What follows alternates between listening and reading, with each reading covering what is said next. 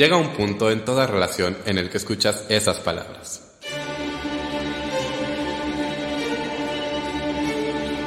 Tenemos que hablar, tenemos que hablar, de teatro con Davor.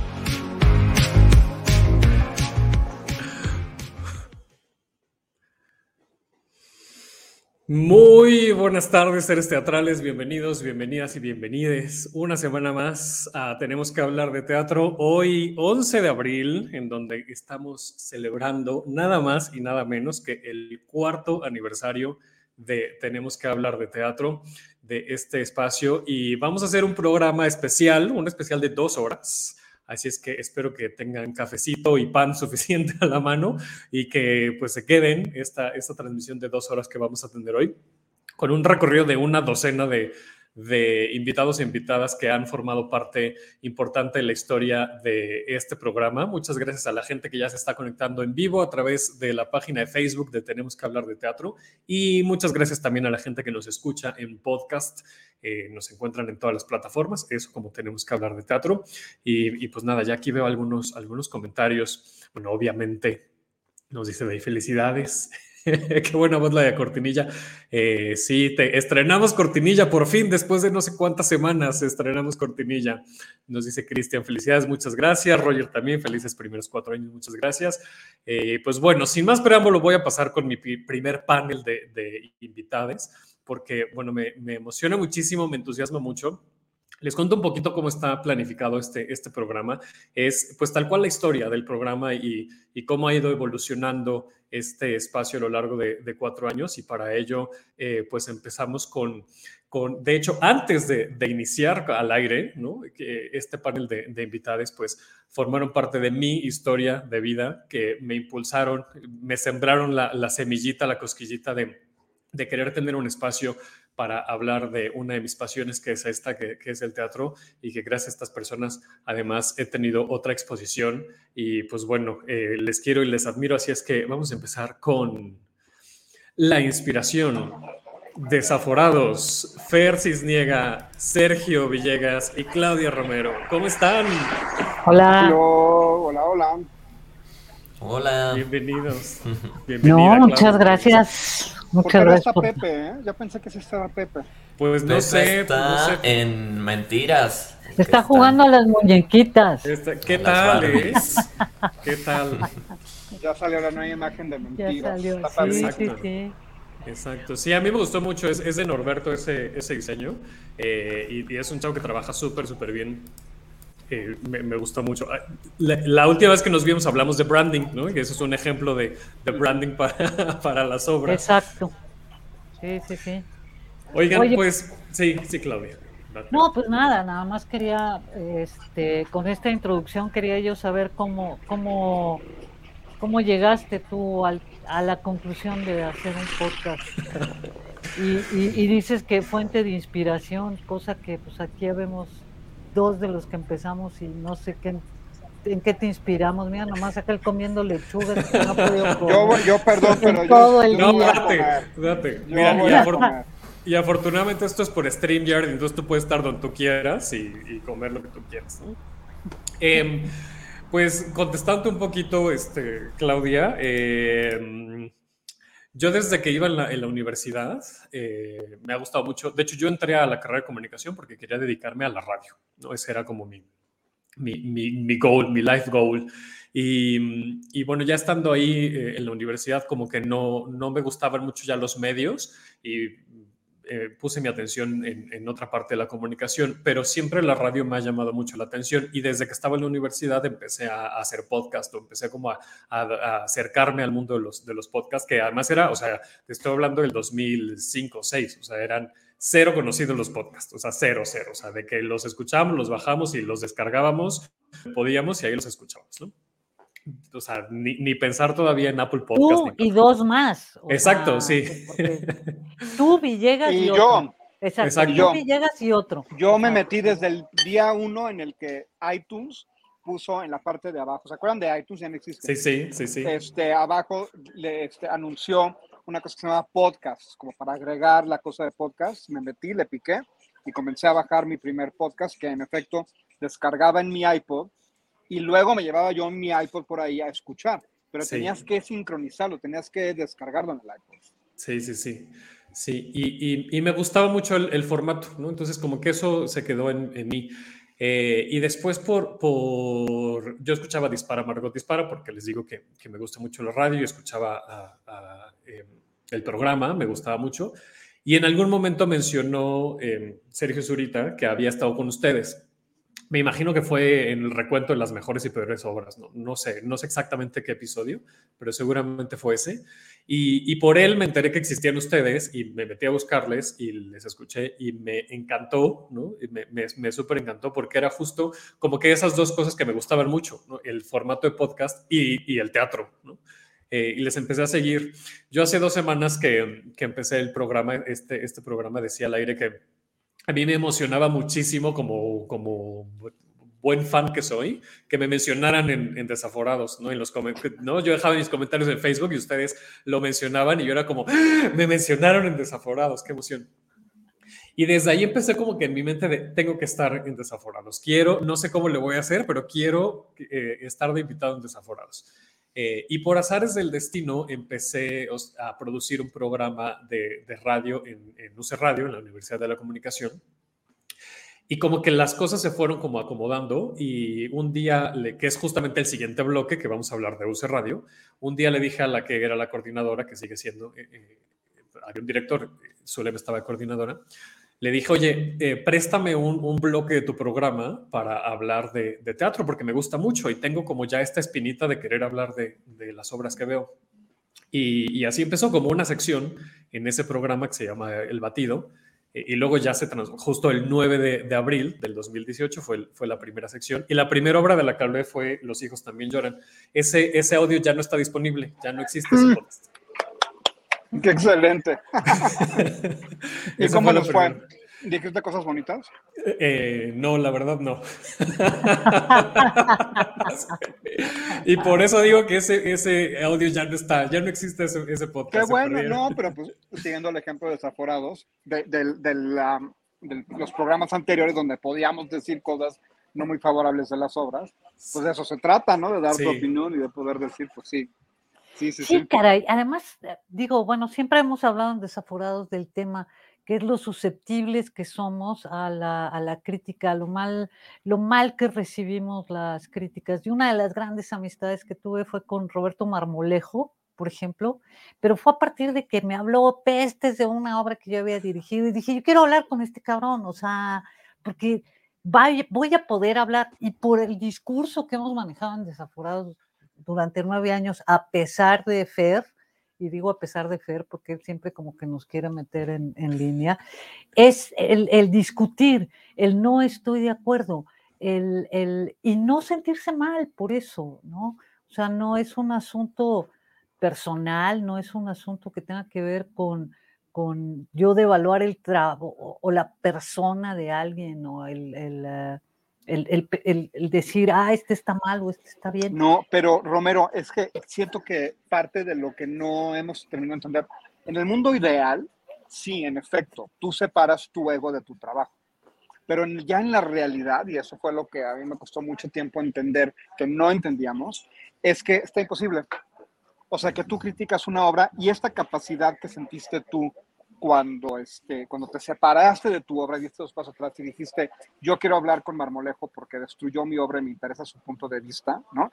Esta, esa cosa que, que, que le pierdes miedo a eso, que le pierdes, que no pones tu ego y todos, todo tu ser en, en, en tu trabajo y lo que la gente pueda pensar o no, eso no es algo que tenga mucha gente. Y desafortunadamente, pues metimos muchas patas. Y, y, y, lo que pasa es que a veces también nos apasionamos y somos despiadados con las críticas. O sea, a veces también nosotros se nos van las cabras.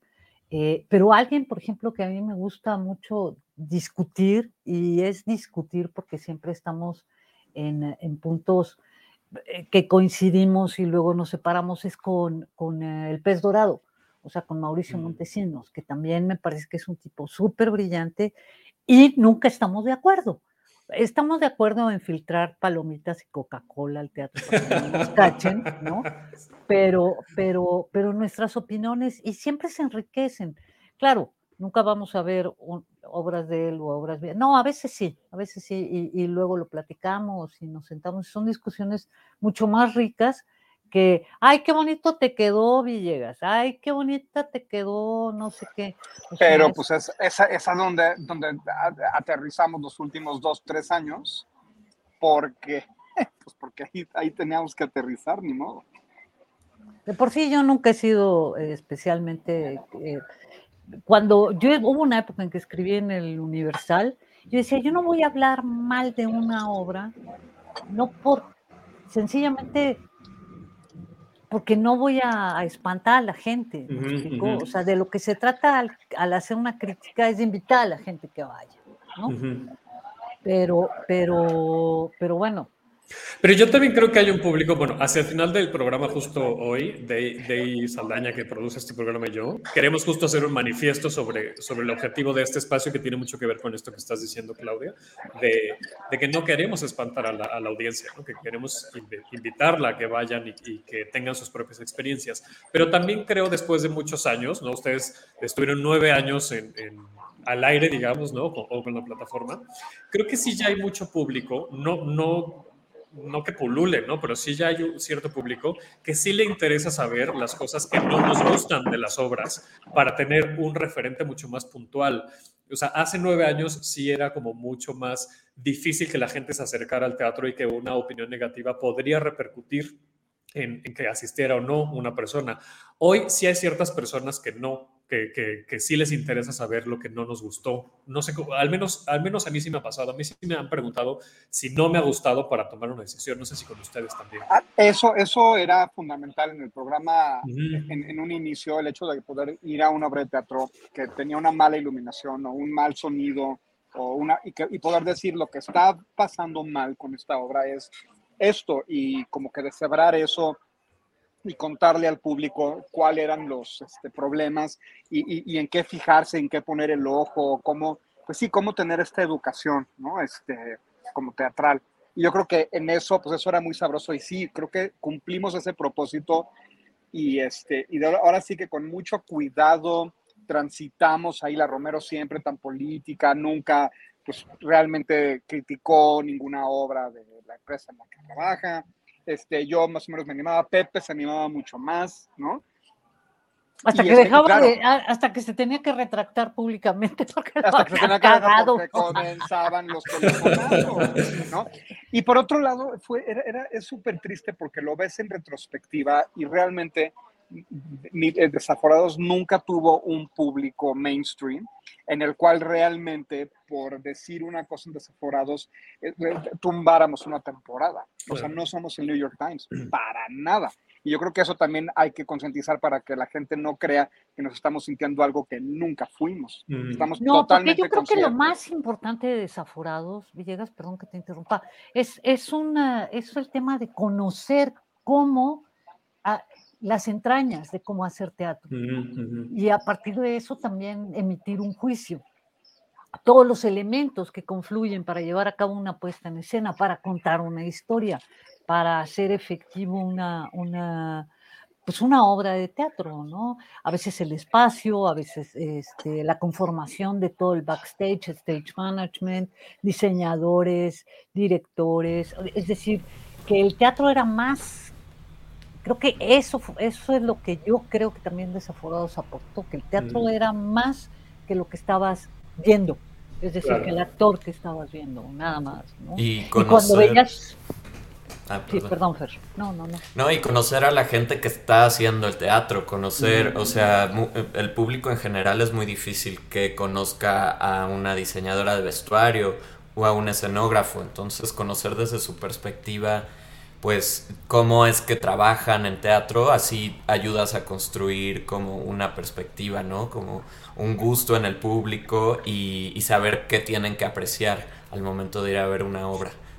Igual las críticas a veces eran eh, pues de cosas técnicas que son innegables y que se pueden ver eh, pues al ojo de cualquiera pero también uno como espectador y como oyente del podcast, pues sabía qué era lo que Pepe veía en una obra, qué es lo que Sergio veía, qué es lo que Claudia. Entonces, pues igual uno es más afina a, los gustos de Claudia o de Sergio, entonces pues aprende a tomar también con un granito de sal, pues eh, a quien le cree o, con quien está de acuerdo y, y ya pues a veces entre ellos mismos no estaban de acuerdo. Entonces... Y eso era muy enriquecedor porque era justo esa, lo que decía hace rato, Clau, ¿no? Como esa contraparte de a mí sí me gustó, a mí no, y argumentar por qué, que no se quedara nada más en, pues no me gustó porque no me gustó y ya, ¿no? Y a mí sí me ayudaba mucho escucharles y después, tenía como estas dos vertientes, ¿no? Escucharles y después ver la obra que, de la que estaban hablando para que justo lo que dice Fer, ¿no? Fijarme en las cosas que ustedes estaban diciendo, o por el contrario, si, si sabía que iban a hablar de una obra, no escuchaba el podcast, iba a ver la obra y ya después escuchaba el episodio para encontrar como esa, ese diálogo, ¿no? que era muy enriquecedor. O sea, a mí como audiencia me ayudaba mucho eso. Pues sí, pues sí, pero, pero eso inevitablemente eh, incluye el hecho de que tengamos que pisar ciertos, ciertos callos, este, pues ahora sí que esos pellizquitos al ego que, no se sienten bonito, que no está chido, este, y que desafortunadamente no todos tenemos la capacidad o la capacidad constante, porque a lo mejor la Romero tuvo en esa vez con Marmolejo, en esa obra, pues la oportunidad de poder decir, este, yo estoy dispuesto a escuchar a alguien que pisoteó mi obra o mi trabajo o habló mal de mi trabajo y a lo mejor al día siguiente hace otra cosa y entonces ya le duele que alguien critique esa cosa que hizo. O sea, también va por proyecto y va por día y va por año o lo que sea.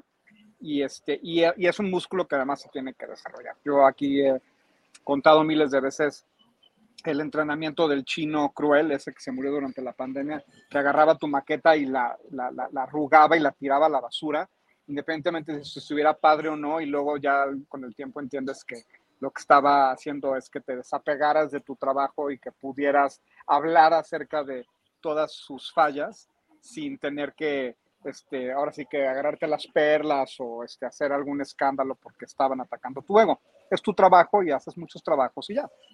No, y además también el hecho de que el teatro es un trabajo comunitario, es decir, no es un trabajo de uno, no porque tú seas el director o el autor o el productor o el diseñador, tú estás respondiendo también a, a, una, a un texto, a un, a un presupuesto, a un espacio escénico, a una serie de elementos que te, que te constriñen, que te dicen, lo puedes hacer así, no, no tienes capacidad para hacer más, ¿no? Y eso a veces se nota, a veces no se nota, a veces ves al, director desesperado por, por tratar de sacar lo mejor que se puede, ¿no? O sea, yo creo que, yo creo que entender que el teatro es un trabajo de muchos eh, es, lo más importante y que no puedes nada más hacer un señalamiento, eh, aunque bueno, a veces sí, a veces sí hay gente o sea, que lo quieres cagar, ¿no? Pero... Pero, y es que además en ese trabajo de muchos está también la audiencia, que no pasa con otros trabajos, ¿no?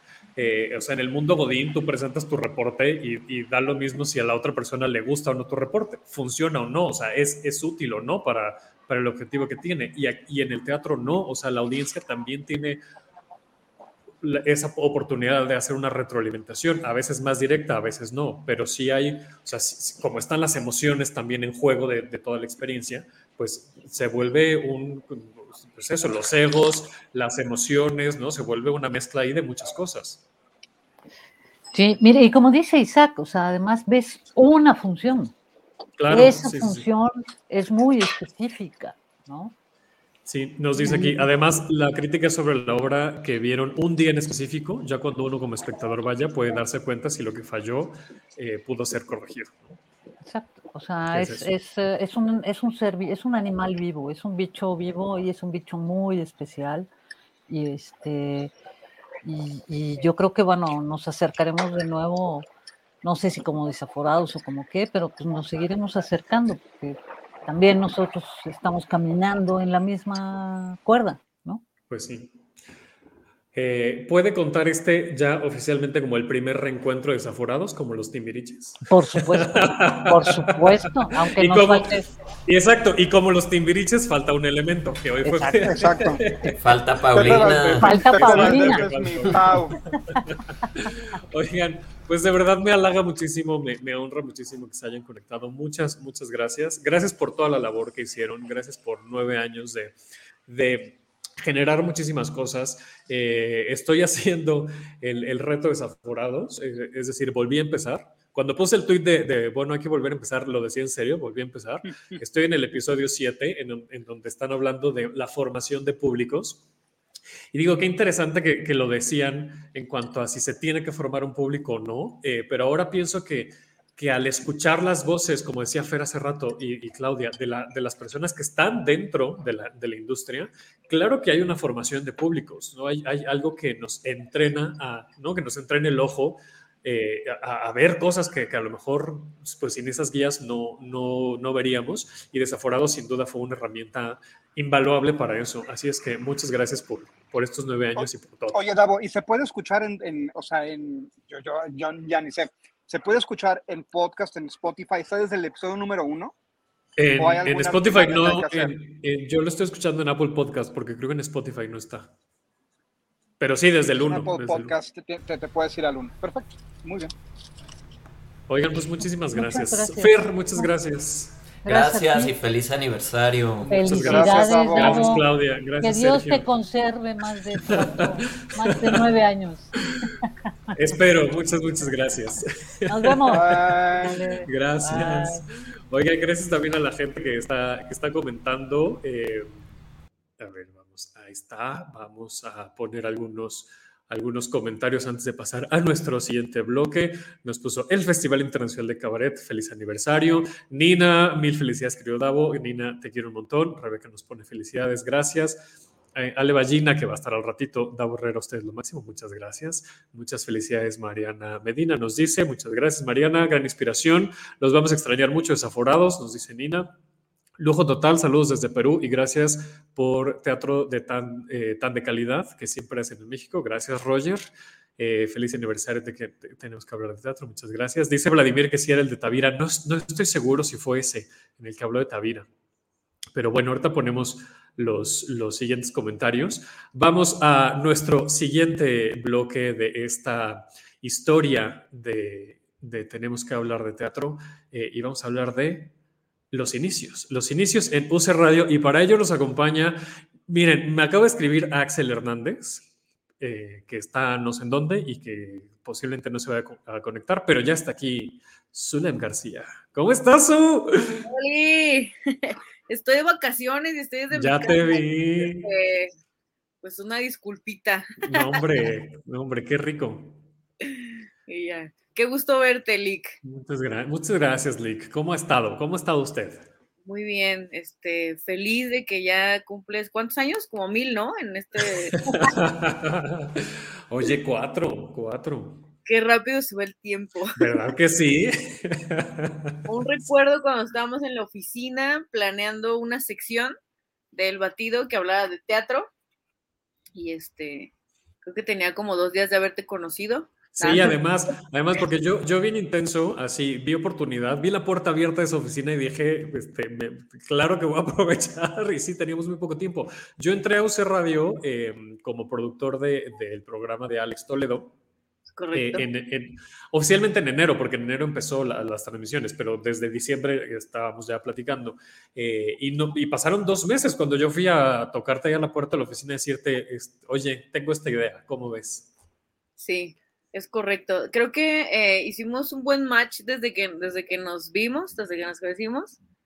Ay, mira, están diciendo. Dice, ahí, dice que te extrañan. No sé quién es, pero. Ah, no es hey, saluditos. Este, se te extraña y hay que vernos próximamente. Este. Unas alitas, ¿no? O algo. Unas alitas, sí, hace mucho que. Tiene como una semana que no voy, pero sí deberíamos de ir. pero, pero hace mucho que no vas con nosotros. Es correcto, es correcto. sí, por eso te que creo que más bien, no, no creo, desde que nos conocimos hicimos como un buen clic tú y yo. Este, entre tu orden obsesivo y, y, mi, y mi control freak, este, creo que ahí hicimos como buen match. Y entonces, este, pues sí, nació, empezamos a, empezamos a hablar, si no me recuerdo que empezamos a hablar que nos gustaba a ambos el teatro. Sí, exacto. Este, empezamos a hablar de las obras que habíamos visto y cositas así. Este, y de ahí fue cuando te dije como de, oye, bueno, surgió la idea de hacer una sección, este, y así, no, no recuerdo bien cuánto tiempo eh, fue. Pues era un bloque. Teníamos que hablar de, ajá. O sea, ah, ¿cuánto tiempo? Sí, hasta octubre. No, no, sé, no sé exactamente cuánto, pero me acuerdo que fue en octubre cuando cambiamos ya el programa completo, al, al, de una hora. Ajá, o sea, porque ya, ya, o sea, tú llevabas invitados y ya era muy feo que los invitados nada más estuvieran dos minutos, cinco minutos. Oye, pero es que eso que dices, yo no lo veía venir. O sea, yo me imaginaba, pues tal cual, así de, en el micrófono y decir, fui a ver esta obra y esto fue lo que me gustó, esto fue lo que no me gustó. De hecho, me acuerdo que en algunos programas me pedías que la calificara, ¿no? Así de, bueno, del 1 al 10, ¿cuánto le pones? Exacto. Y, entonces yo, yo, ya decía. Hubo buenas calificaciones y malas calificaciones. Sí, sí hubo, sí hubo. ya, ya lo evito, ya no hago eso, ¿no? Ya el programa se, se, ha ido por otro camino y ha evolucionado. Ya si me preguntan en corto, puede ser que yo les diga una calificación, pero al aire ya no lo digo. Qué triste.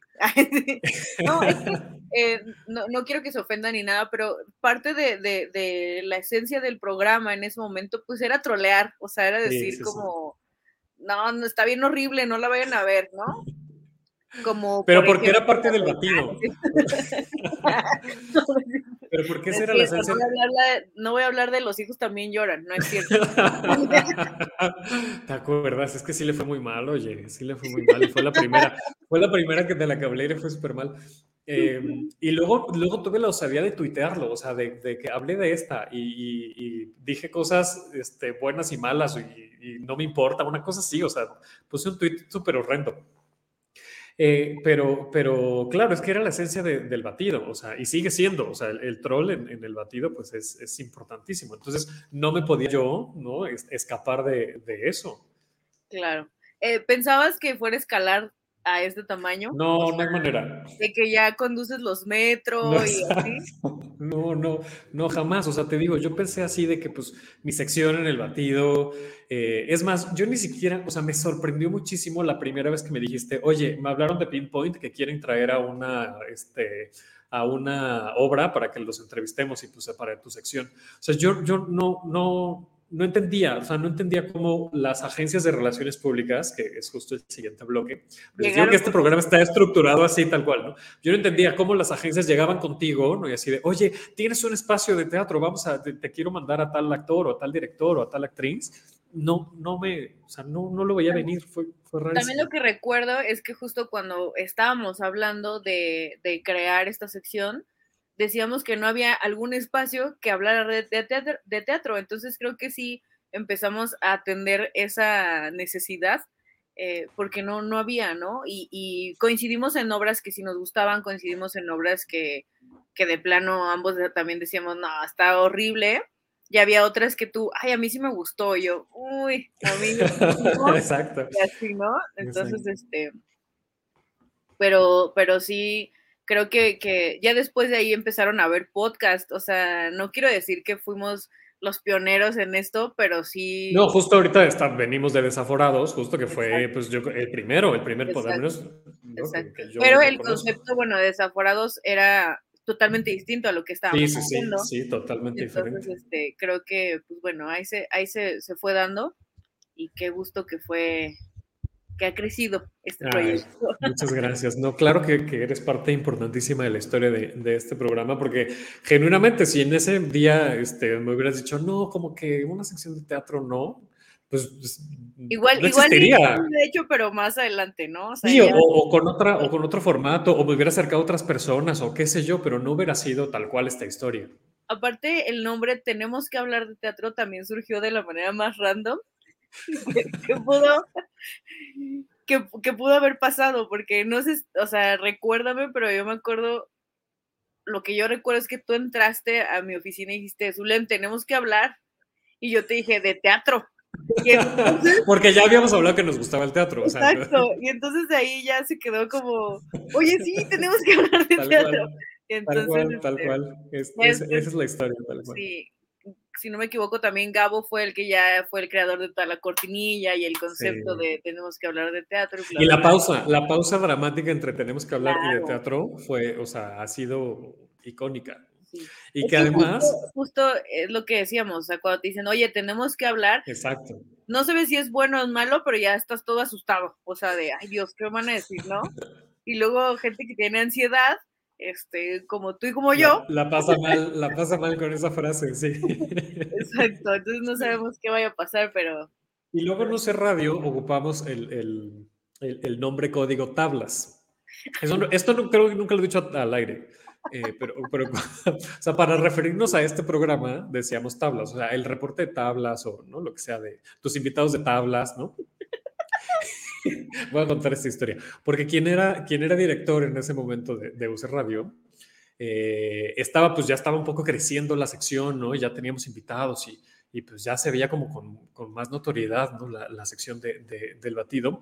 No me acuerdo si ya habíamos planteado mudarnos a, a que fuera un programa completo pero en un momento me dijo este, esta persona, eh, oye, ¿sabes qué? Pero sí, este sujeto, pero con toda la, la ¿qué te diré? Este, la arrogancia del mundo, ¿no? Con toda la arrogancia del mundo, me dijo, oye, además yo creo que le vas a tener que cambiar el nombre a tu programa, porque está, está muy feo, está muy feo el nombre de tu programa.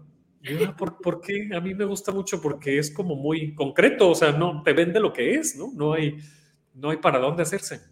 No, yo creo que deberías tener un nombre, pues, pues, pues más, más sutil. O sea, te estás hablando del teatro, son artes, debería ser más artístico tu, tu, nombre, no algo así como, pues no sé, las tablas, ¿no? Que así se le dicen al escenario. Y yo me quedé como. O sea, eso no, me sonaba como no. completamente. O sea, de hazlo tú mismo. Exacto, exacto.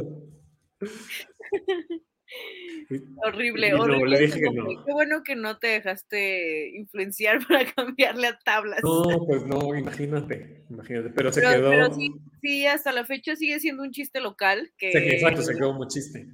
Como chiste de, ay, hoy me toca hacer tablas o hoy. pero era, era, era horrible, la verdad. Tanto el que lo dijo como el que. como, el nombre, como el nombre. Como el nombre mismo. Oye, y otra cosa a la que me enfrenté eh, en, ese, en esos inicios, que se me hizo también una cosa rarísima, fue regalar cortesías para las obras. Claro, porque empezamos a dar. Fue la, de hecho, antes de que empezara el, el, la sección, eh, porque ya habíamos platicado que nos gustaba mucho el teatro y tal, eh, me acuerdo que me decías, oye, ayúdame a regalar cortesías en tu, en tu Twitter, en, en mi Twitter personal, de, de, Shakespeare en el parque, eh, sí. que, que, estaba ahí afuera del, del Museo Tamayo. Sí. Eh, y, y, era una cosa rarísima, porque yo nunca me había enfrentado a eso de recibe los nombres, haz la lista, mándalos a la producción. O sea, aprendí muchas cosas.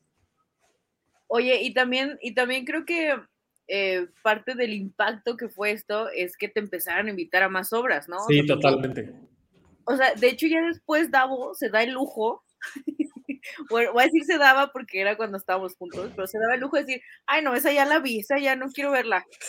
Ya, ya, ya rechazabas obras. O sea, qué bárbaro. sí, la verdad es que sí, porque también al inicio era como, yo voy a pagar mi boleto como espectador, pues, ¿no? O sea, yo decía, yo voy a pagar mi boleto y, y, y voy a hablar de las obras porque, pues eso, ¿no? Yo estoy pagando por, por mi boleto. Y no quiero decir oh, que, que, cuando me empezaron a invitar, cambié mi perspectiva y dije, ay, no, ya no voy a hablar porque me invitan. Decir, es justo lo que iba a decir. O sea, a pesar de que te invitaban, tú volvías a ir y pagabas tu boleto. O sea, y, sí, sí, eso, sí. eso está muy padre porque hay mucha gente que también conocemos que a fuerza así de que quiero mi cortesía, quiero mi cortesía y ya, ¿no? Este, obviamente si es una obra cara, pues uno lo agradece el doble. Ah, pues, sí, mucho. Y luego ya uno ya no paga, ¿no? Ya, ya, no, ya tampoco, ¿no? Ya la vi.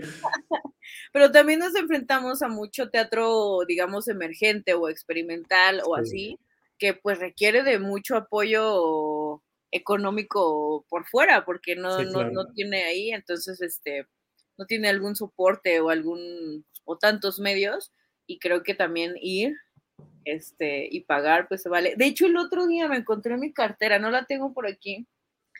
Me quedé con tu tarjeta de. Tú la tienes, la estaba buscando el otro día. Era la tuya. Aparte, era la tuya. Era la de alguien más. Este. Gracias, mi amor. Este.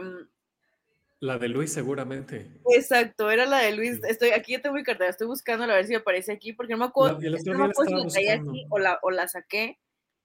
Pero yo tenía la tarjeta de Luis de, De gente de teatro. sí, del teatro, y una vez me la prestaste para ver. Ay, la de los príncipes, príncipe. Príncipe príncipe. Príncipe, príncipe, exacto. Sí, sí. Entonces, este, me, me la prestaste y con esa fui y aquí todavía la tengo. Creo que está en la anterior. Creo que está en la cartera anterior, pero bueno, este, sí. Voy a, voy a aprovechar esta pregunta que, que me hizo Ingrid, pero para que también la Sí. contestes tú, que nos que puso aquí. ¿Por qué te gusta el teatro, Davo? Ajá. ¿Por, por qué te gusta a ti el teatro, Zule? Fíjate que va a sonar mal lo que voy a decir, pero Date, date. eh, yo vivía en provincia, entonces no había actividades, no había tantas actividades para hacer realmente. Entonces, este, a mi papá se le ocurrió, mi papá sí es mucho como, pues, de música, artes escénicas y demás, y, y, este, se les, se les ocurrió llevarnos a una obra de teatro y me gustó porque mm, era más divertido que ver una película, la verdad. En ese, ¿Verdad que en- sí? en Es que ese, sí. en ese entonces sí, porque, o sea, la música, la- sí, sí te transmitían y cositas así. Recuerdo que la primera que nos llevaron a ver, o sea, obviamente fuimos a la escuela así mucho, ¿no? O sea, de que te mandaban a la escuela, pero la verdad las obras escolares son horribles. Entonces, este, bueno, no que regularmente sí. Hay de obras a obras, pero sí, regularmente sí. La mayoría, la mayoría. Sí, sí, la verdad, Entonces- sí. A mí, yo me acuerdo que me mandaban a, a- a los teatros que están en, en Tlatelolco, que, que por tradición esos teatros, este, pues montan obras como para las secundarias o para las preparatorias. Y, y sí, las producciones, la verdad es que, pues bueno, todo mi respeto a esas personas porque de todas maneras le echan muchas ganas, pero no, o sea, no, no se compara. sí. Y luego había, o sea, me tocó después con una de mis hermanas, con la menor, justo ir a esos teatros de Tlatelolco, porque le digo que yo vivía en provincia. Entonces, cuando ya me tocó ir a esos teatros de Tlatelolco, ya la, la- o sea, las obras, el mensaje, yo decía, o sea, no tiene mensaje esto, ¿no? Muchos niños dormidos, o sea, era como de, Dios, o sea, ¿por qué no les ponen algo que realmente hay muchas obras buenísimas que sí te llaman la atención, que sí estás despierto y así? Pero bueno, en, en, eh, ya en provincia yo me acuerdo que eh, había salido la película de Anastasia y a una de mis hermanas era su favorita y, y resulta que hubo la obra y mi papá nos llevó y nos gustó, o sea, nos gustó muchísimo y ya después lo que queríamos ir cada fin de semana era ver, era ver teatro. Pues fue una odisea para mi papá porque igual siendo provincia no hay tanto tema como cultural, bueno, no en, no en, to- no en todos lados, pues, pero y menos ahí en el norte y sí le costó un poquito de trabajo, pero nos, nos, nos llevaba cada fin de semana a ver una obra distinta y eso sí, lo tengo que mencionar, en provincia las obras son más baratas todavía. Seguro, Entonces, sí. este, pues a mi papá le salía más barato llevarnos al teatro que llevarnos al cine o llevarnos así, y, y nosotros encantadas de la vida, la verdad. Qué cool. Sí, a, a partir de, a partir de ese momento me gustó mucho el teatro porque sí siento que te, transmite, te transmite demasiado. Incluso, pues aunque veas eh, una adaptación de alguna película, película o así, pues verlo es completamente distinto, es una experiencia muy distinta. Y, y yo sí creo que era un mito o es un mito todavía que el teatro es muy caro.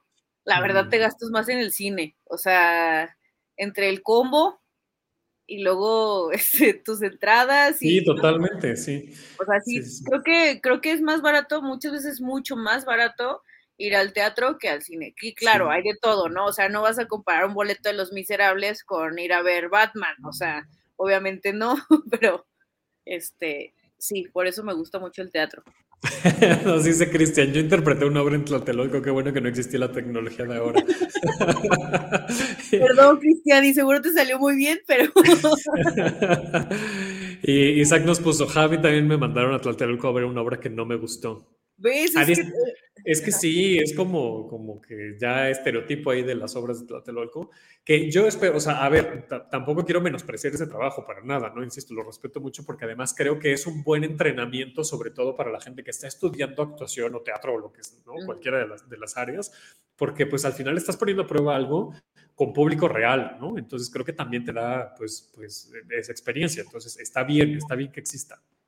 Sabes también que creo que, que, pues muchas veces, o sea, como tú dices, sí se elogia eh, todo el trabajo que hay detrás y así, pero muchas, muchos alumnos van con, ay, voy para que me den el punto extra, o sea, se manejan mal desde la clase, desde el aula, sí. en lugar de decir, oye, mira, vaya, ve, disfruta, o sabes qué, este, no sé, dime lo que más te gustó, qué opinas de la escenografía, qué opinas, no sé, del guion, de cualquier otra cosa, y no es, quien quiere un punto tiene que ir, y entonces van a fuerza.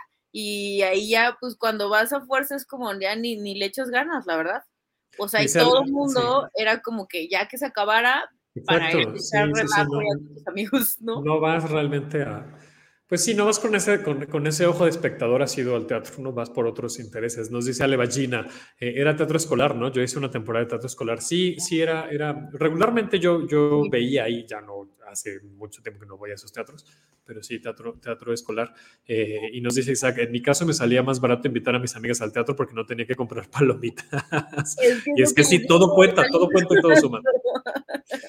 Pues bueno, ahí está. Su, muchísimas gracias por conectarte y celebrar con Gracias nosotros estos cuatro años. Feliz aniversario, feliz Muchas cuatro gracias. años y que sigan muchísimos más. Este, que no se te suba la fama, por favor. Cero. Luego no quiero que me andes bloqueando en Twitter.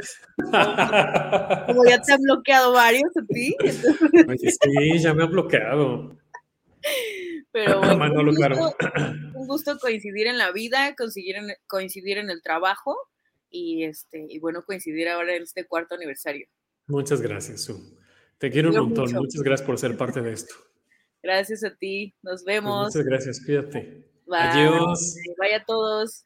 Bye. Eh, hace rato les decía que, que una de las cosas como eh, interesantes que pasaron en esos inicios es que me em- empecé a conocer las, las agencias de relaciones públicas y las agencias de relaciones públicas cuando estábamos en el batido, pues empezaban a pedir este espacio que era un espacio de 15 minutos y que, y que empecé a entender y, y a relacionarme con estas personas y para ello pues vamos a nuestra siguiente sección que le puse Los Vínculos, se titula Los Vínculos PR y nos acompañan Corina Rojas de Pop Comunicación y BioGG de BioGG.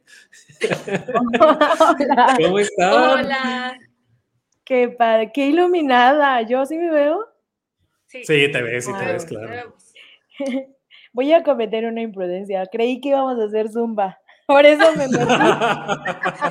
Debimos hacer.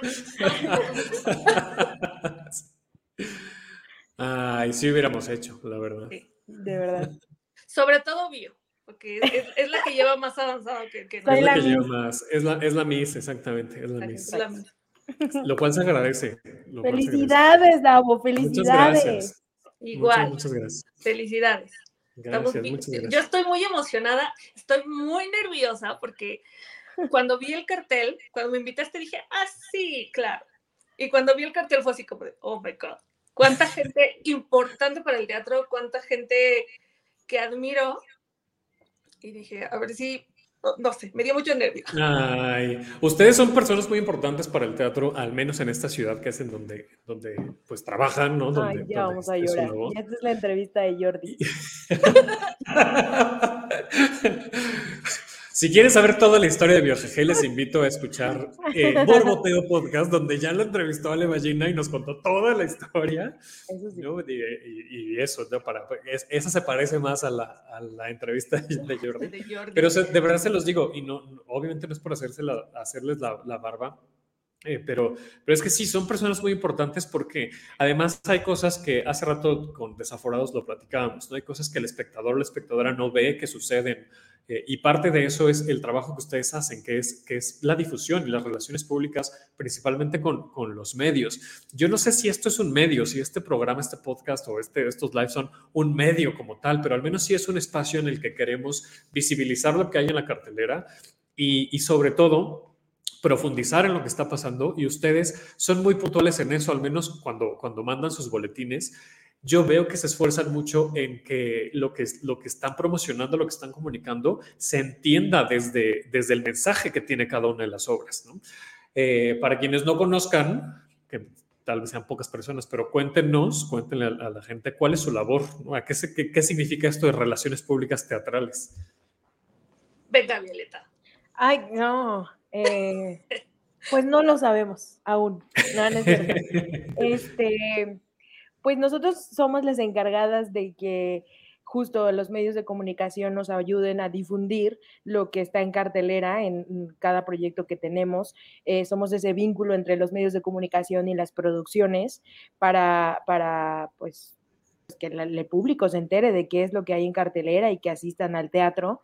Eh, eso es lo que nosotros somos, somos un vínculo entre el el medio de comunicación y las producciones. Quisiera decir que al espectador, pero pues, pues no tanto, ¿no? Pero, pero sí, ahí Eso ya nos toca un poquito a, nosotros y, nosotras, ¿no?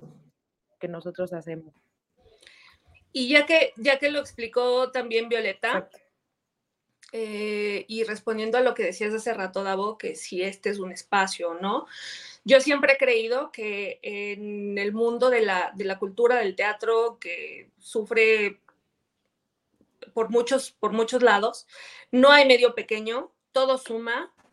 Eh, y, cada, cada, medio de comunicación tiene sus propias características.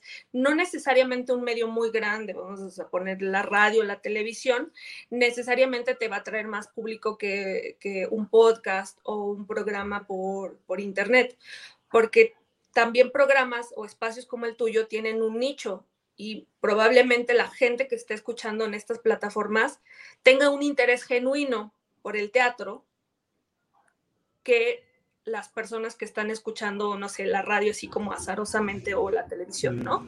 Yo creo que todo suma, todos los medios son, son importantes mientras trabajen de manera profesional, como justamente creo que es, eh, es lo que ustedes hacen, eh, todo es bienvenido.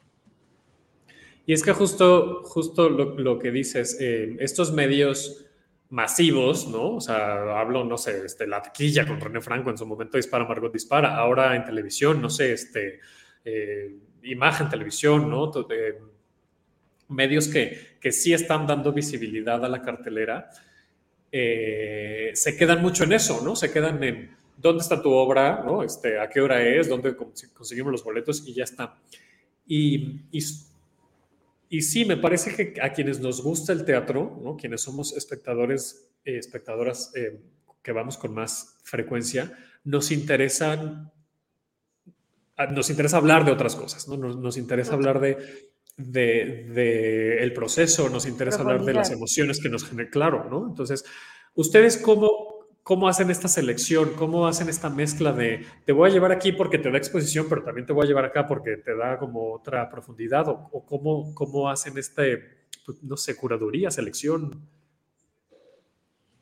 Voy. Eh, yo, yo, yo creo que el objetivo que tenemos en nuestras áreas es darle al proyecto el mayor impacto posible, eso entiéndase, tratar de entrar a la mayor cantidad de espacios posibles, pero sí definitivamente cada tipo de proyecto tiene un tiene unos espacios donde es mucho más probable que te que te lo acepten, como decimos nosotros, ¿no? Porque pues nosotros mandamos un correo, mandamos mensajes, hacemos propuestas y no necesariamente al, al, medio le interesa determinado proyecto.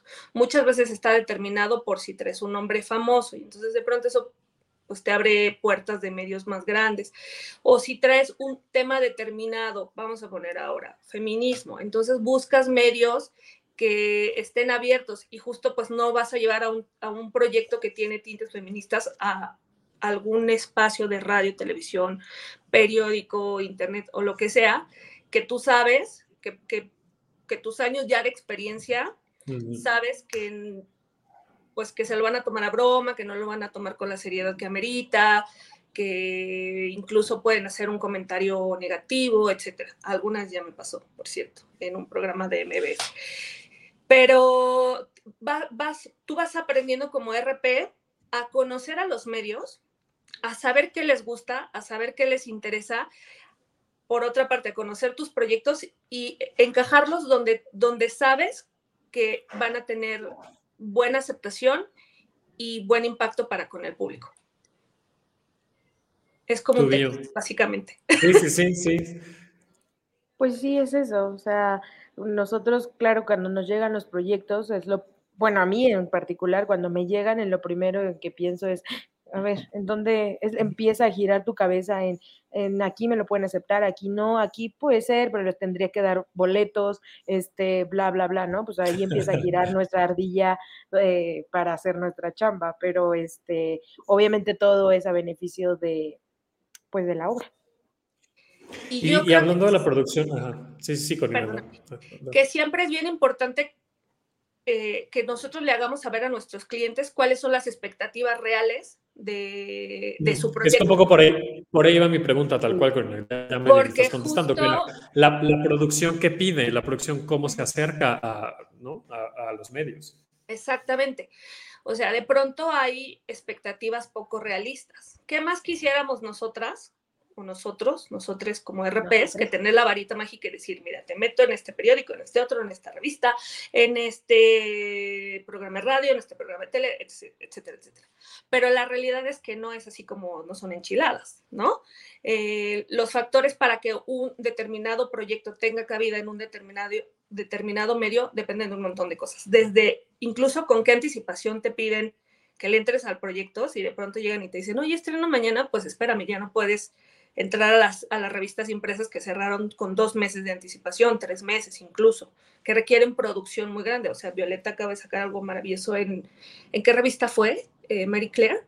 Eh, ahorita y lo hiciste en febrero, o sea. 14 de febrero, sí. Exacto. Entonces, esos, esos, ese tipo de espacios te requieren un cierto perfil de proyecto y que llegues con un montón de anticipación a ponerte en la fila. Luego, entonces, también proyectos muy culturales, pues no entran de pronto en, voy a poner un ejemplo muy burdo, ventaneando, ¿no? Y es bien importante que desde el día uno el cliente, aunque los vemos como amigos, a toda esta gente con la que trabajamos, finalmente son nuestros clientes, sepan qué pueden esperar de nosotros y qué realmente les podemos ofrecer con base en su proyecto. Y una vez aclarado eso, vamos hacia adelante. Sí, yo igual, o sea, cuando armo el plan, lo primero bueno, no lo primero, pero sí tengo una leyenda en los planes que firmamos de que todo esto te lo voy a tocar, voy a tocar cada puerta de todo esto, pero que suceda el 100% no depende de mí. Y cuando yo daba las mm. clases de relaciones públicas ahora en pandemia que me invitaron, es lo que yo les decía, esta, este, em, esta profesión no depende del 100% de nosotros, eh, depende de que igual si se murió chachita, si se murió no sé quién, si el presidente se le ocurrió, si bla, bla. O sea, hay muchos factores externos que, involucran que nuestro trabajo, o sea, que, que, perjudican nuestro trabajo de alguna manera. Entonces... Pues es que si, si, la propia lluvia afecta en que la gente vaya o no al teatro, ¿no? O sea, no nos vayamos más lejos. Claro que para comunicarlo y para difundirlo hay muchos factores que, están en... Sí, y también creo que está bien de nuestra parte hacer conscientes a nuestros clientes de esto va a pasar, esto no va a pasar. Ahorita yo lo puedo decir, estoy afortunada de estar en un proyecto que vine a hacer desde el día uno, que es siete veces adiós, y que obviamente cuento con Fernanda Castillo, que tiene un nombre, ¿no? Pero también Fer, pues tiene, es mamá, e-, es ama casa, o sea, e-, o sea, tiene también sus temas, ¿no? Entonces, yo la tengo una vez a la semana y es lo que hay, es lo que podemos hacer. Y sí, hemos podido hacer cosas padres porque lo hemos podido distribuir y, y pensar y planear, pero tampoco puedo prometerles a todos esto lo que está sucediendo. Uno, son proyectos diferentes, dos, tengo nombres diferentes, tres, a las editoriales les, les, les gusta otra cosa, ¿no? Por ejemplo, la portada de estilo de F para mí es un gran logro que se hizo, que César, a lo mejor César Enríquez no, no hubiera podido estar con un proyecto como La Pretty Woman, que lo merece totalmente, pero no significa que sea por él, significa que la línea editorial de estilo de F es una, ¿no? Entonces, también que ellos entiendan este punto, ¿no? Y que en esta, en esta ocasión que se pudo, es porque ahí está, sí se puede, nada más que hay que esperar el, momento adecuado, esperar el, proyecto adecuado y que hacer, hacer de los conscientes, porque muchas veces es de, ya voy a contratar un PR y voy a estar en todo, y pues no. O sea, no, claro, No funciona así. Claro, y que además el objetivo no puede ser solamente el alcance, sino que sí, tener la exposición, pero luego que la gente vaya. Entonces tienes que hacer ese match entre la audiencia y, y el programa. ¿no? Pues. Exactamente. Porque también pasa que por azares del destino de pronto se abre fortuitamente un espacio y no repercute en, en la llegada del público por razones que ni siquiera tienen que ver con el programa, con nosotras, sino porque el entrevistado dio una muy mala entrevista. Claro. Porque está, o sea, en esta camino le, dan seguimiento a eso? O sea, tipo un entrenamiento en medios a la gente, ¿no? A los elencos o a las direcciones o tal. Sí, sí hay, sí hay. Eh, yo no lo hago, bueno, la realidad es que en el, en el teatro los presupuestos suelen ser complicados para eso, pero sí hay forma de hacer entrenamiento de medios y es una herramienta que es súper poderosa para que las entrevistas lleguen a buen fin. Sí, porque además, claro, o sea, les pueden interesar otros temas a la persona que va, ¿no? Al actor, la actriz, lo que sea, y al final a lo mejor ya ni hablan. Yo me acuerdo una vez, no sé si esto, si, si voy a hablar de más, este, bio.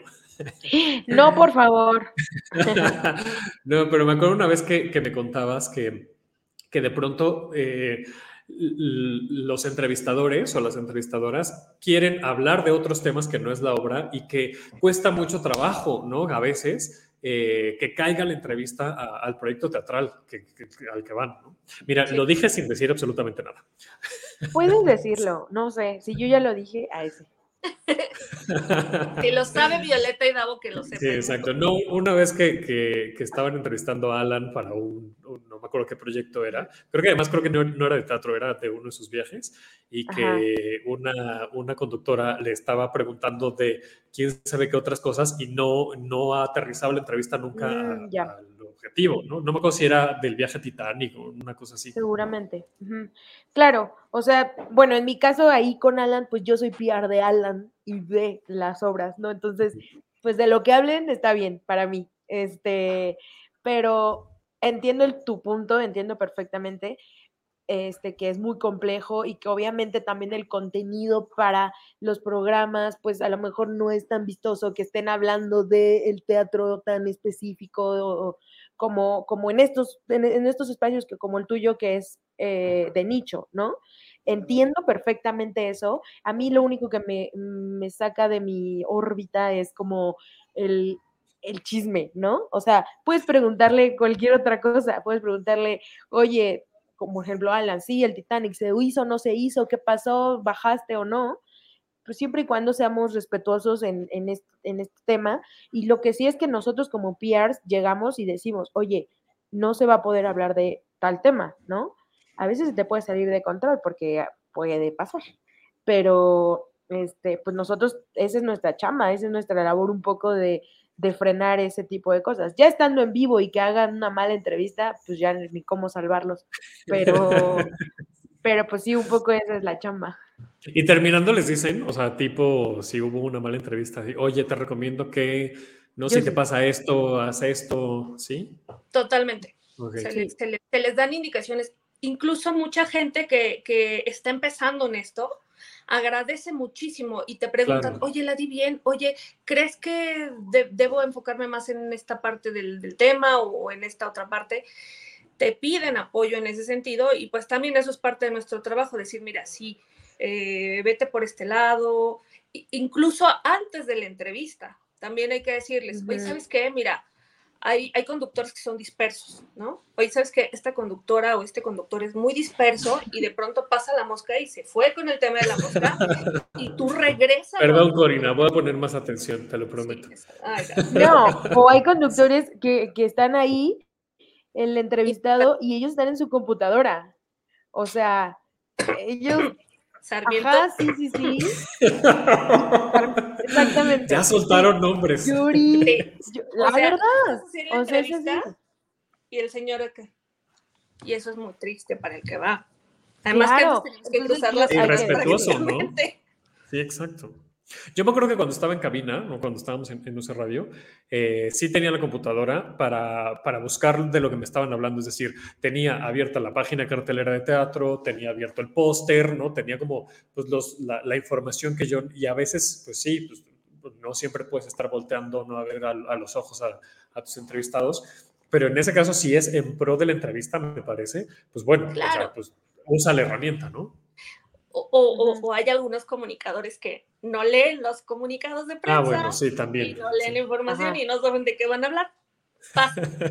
y nosotros tenemos que aprender a trabajar con eso y a llevar de la mano a, a nuestros, a nuestros talentos, directores, actores, este, creativos, de la mano para que con todas las condiciones adversas que puedan haber, sacarle siempre el mejor provecho a, Claro. las, a las entrevistas. Claro. Oigan, muchísimas gracias por conectarse, son lo máximo. Muchas, muchas gracias.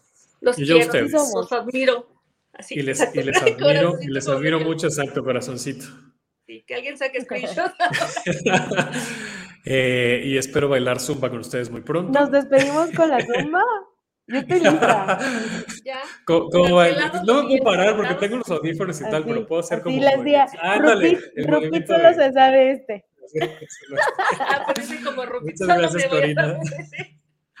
Muchas gracias, Bio. Muchas, Gracias. muchas Besos, gracias. felicidades. Y gracias también a ustedes Besos. por su labor, que es súper, súper importante. Muchas gracias. Gracias. Sí, ya no nos regateen. Felici- Felicidades. Ah, Exacto.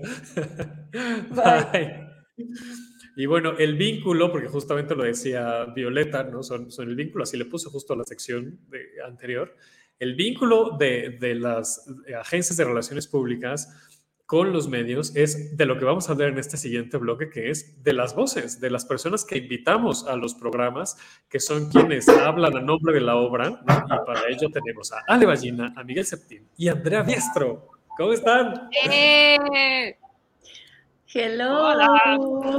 Qué gusto. Muchas gracias por conectarse.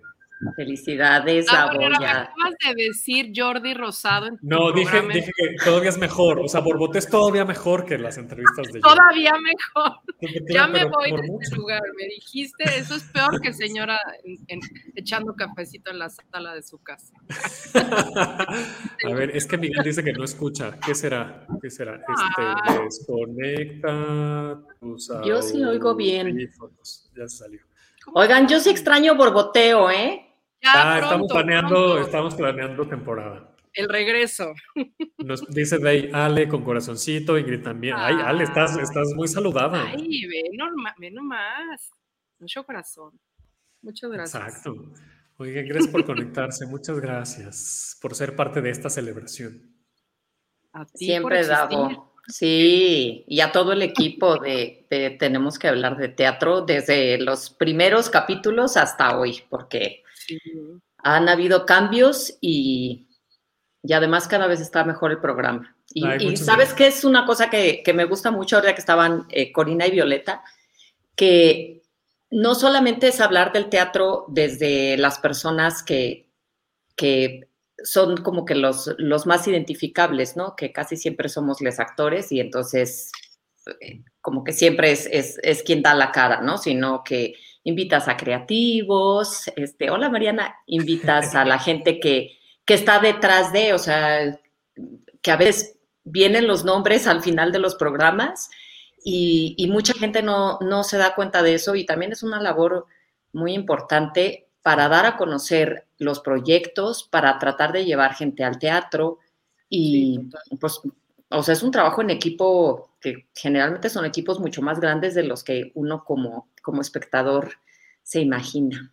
Sí, sí porque eh, la semana pasada creo que hablábamos con Carolina Politi, sí fue la pasada, eh, que medio mencionábamos esto, ¿no? Hay, a lo mejor incluso puede ser un monólogo que tú ves a una persona ahí en el escenario, pero para que exista una persona en el escenario necesitas a muchas otras haciendo muchas otras cosas.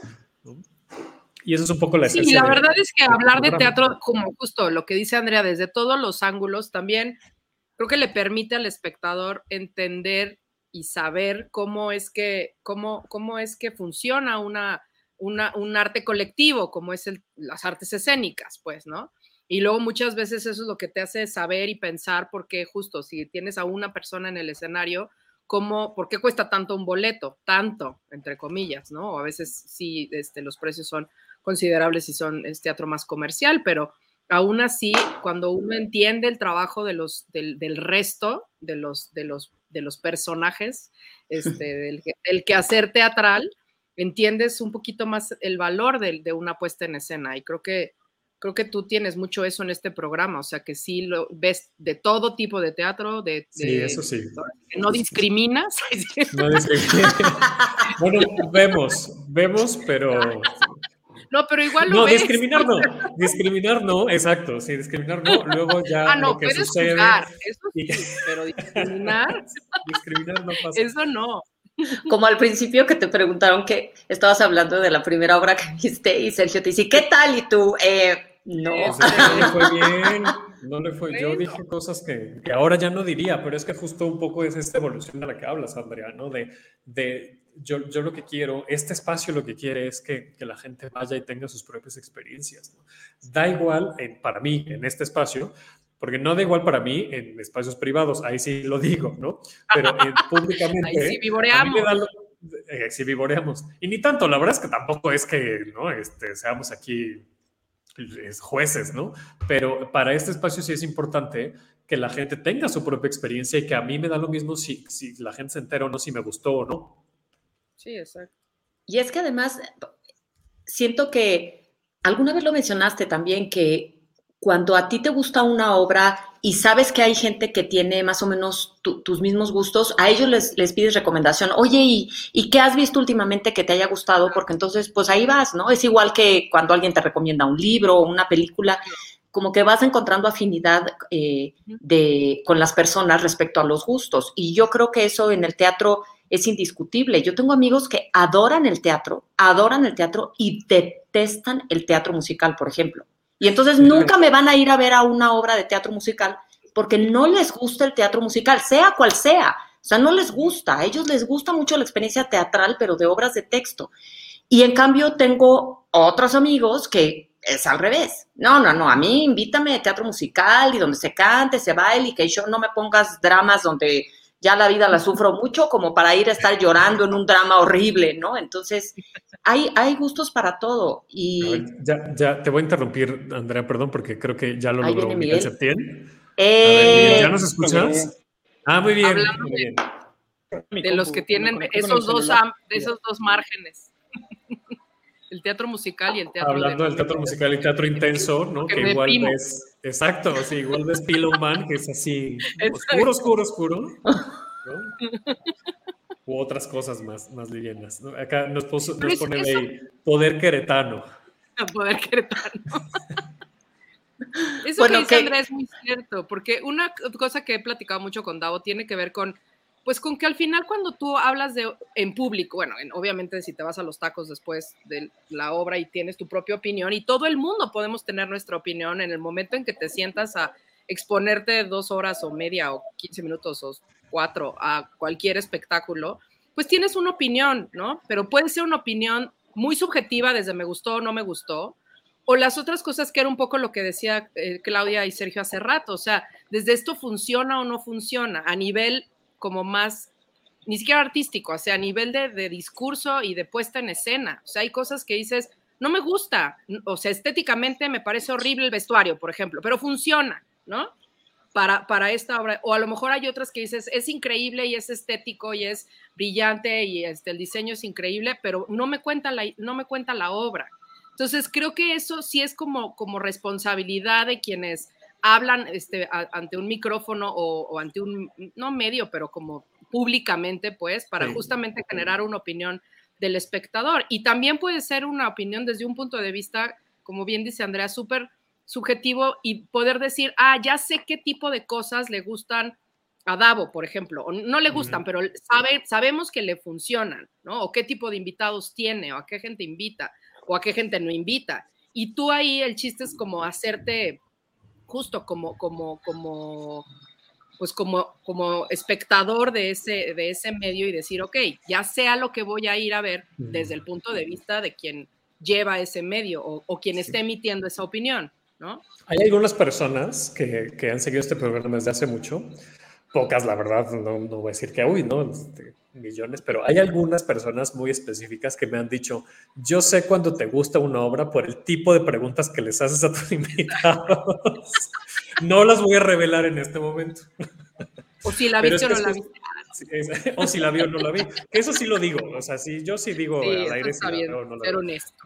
Pero, pero sí, me- un par de personas me han dicho, sí, yo, yo ya creo que ya te entendí, ¿no? Depende del tipo de preguntas que haces, si te gustó o no te gustó. Pero, pero repito, o sea, desde mi punto de vista, a mí si me gusta o no me gusta a mí, para mí, desde mí, como la visión que tengo para este programa, no suma a que la gente vaya a, a, a la Claro. Eso que, que vaya cada quien, ¿no? Y que, y que opine cada quien.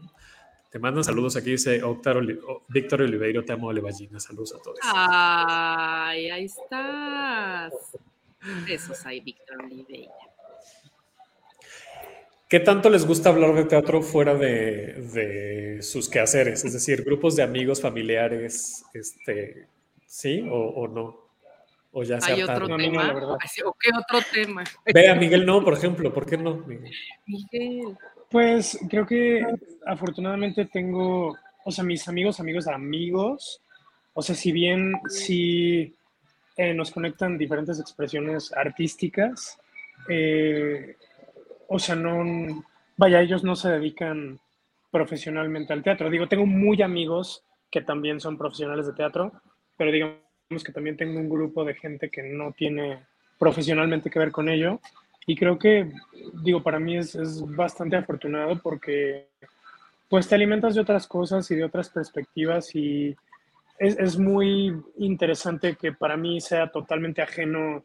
Eh, tengo un amigo que es emprendedor y tiene una empresa de alimentos que está empezando y aprender de eso y yo contarle de lo que yo hago y no sé, simplemente, o sea, como tener de, de cómo cada quien transita por, por esta realidad es, es, es lindo. Y digo, tengo grandes amigos dentro de este medio, como estas dos grandes mujeres y como tú, Davo, eh, y Pablo Perroni y Regina y, y miles de personas que, con los que, con quienes me siento muy afortunado de estar cerca, pero también está esta otra parte que me parece muy necesaria, porque a veces sí, nos, digo, es, es un poco una maldición. Hablaba de esto el otro día.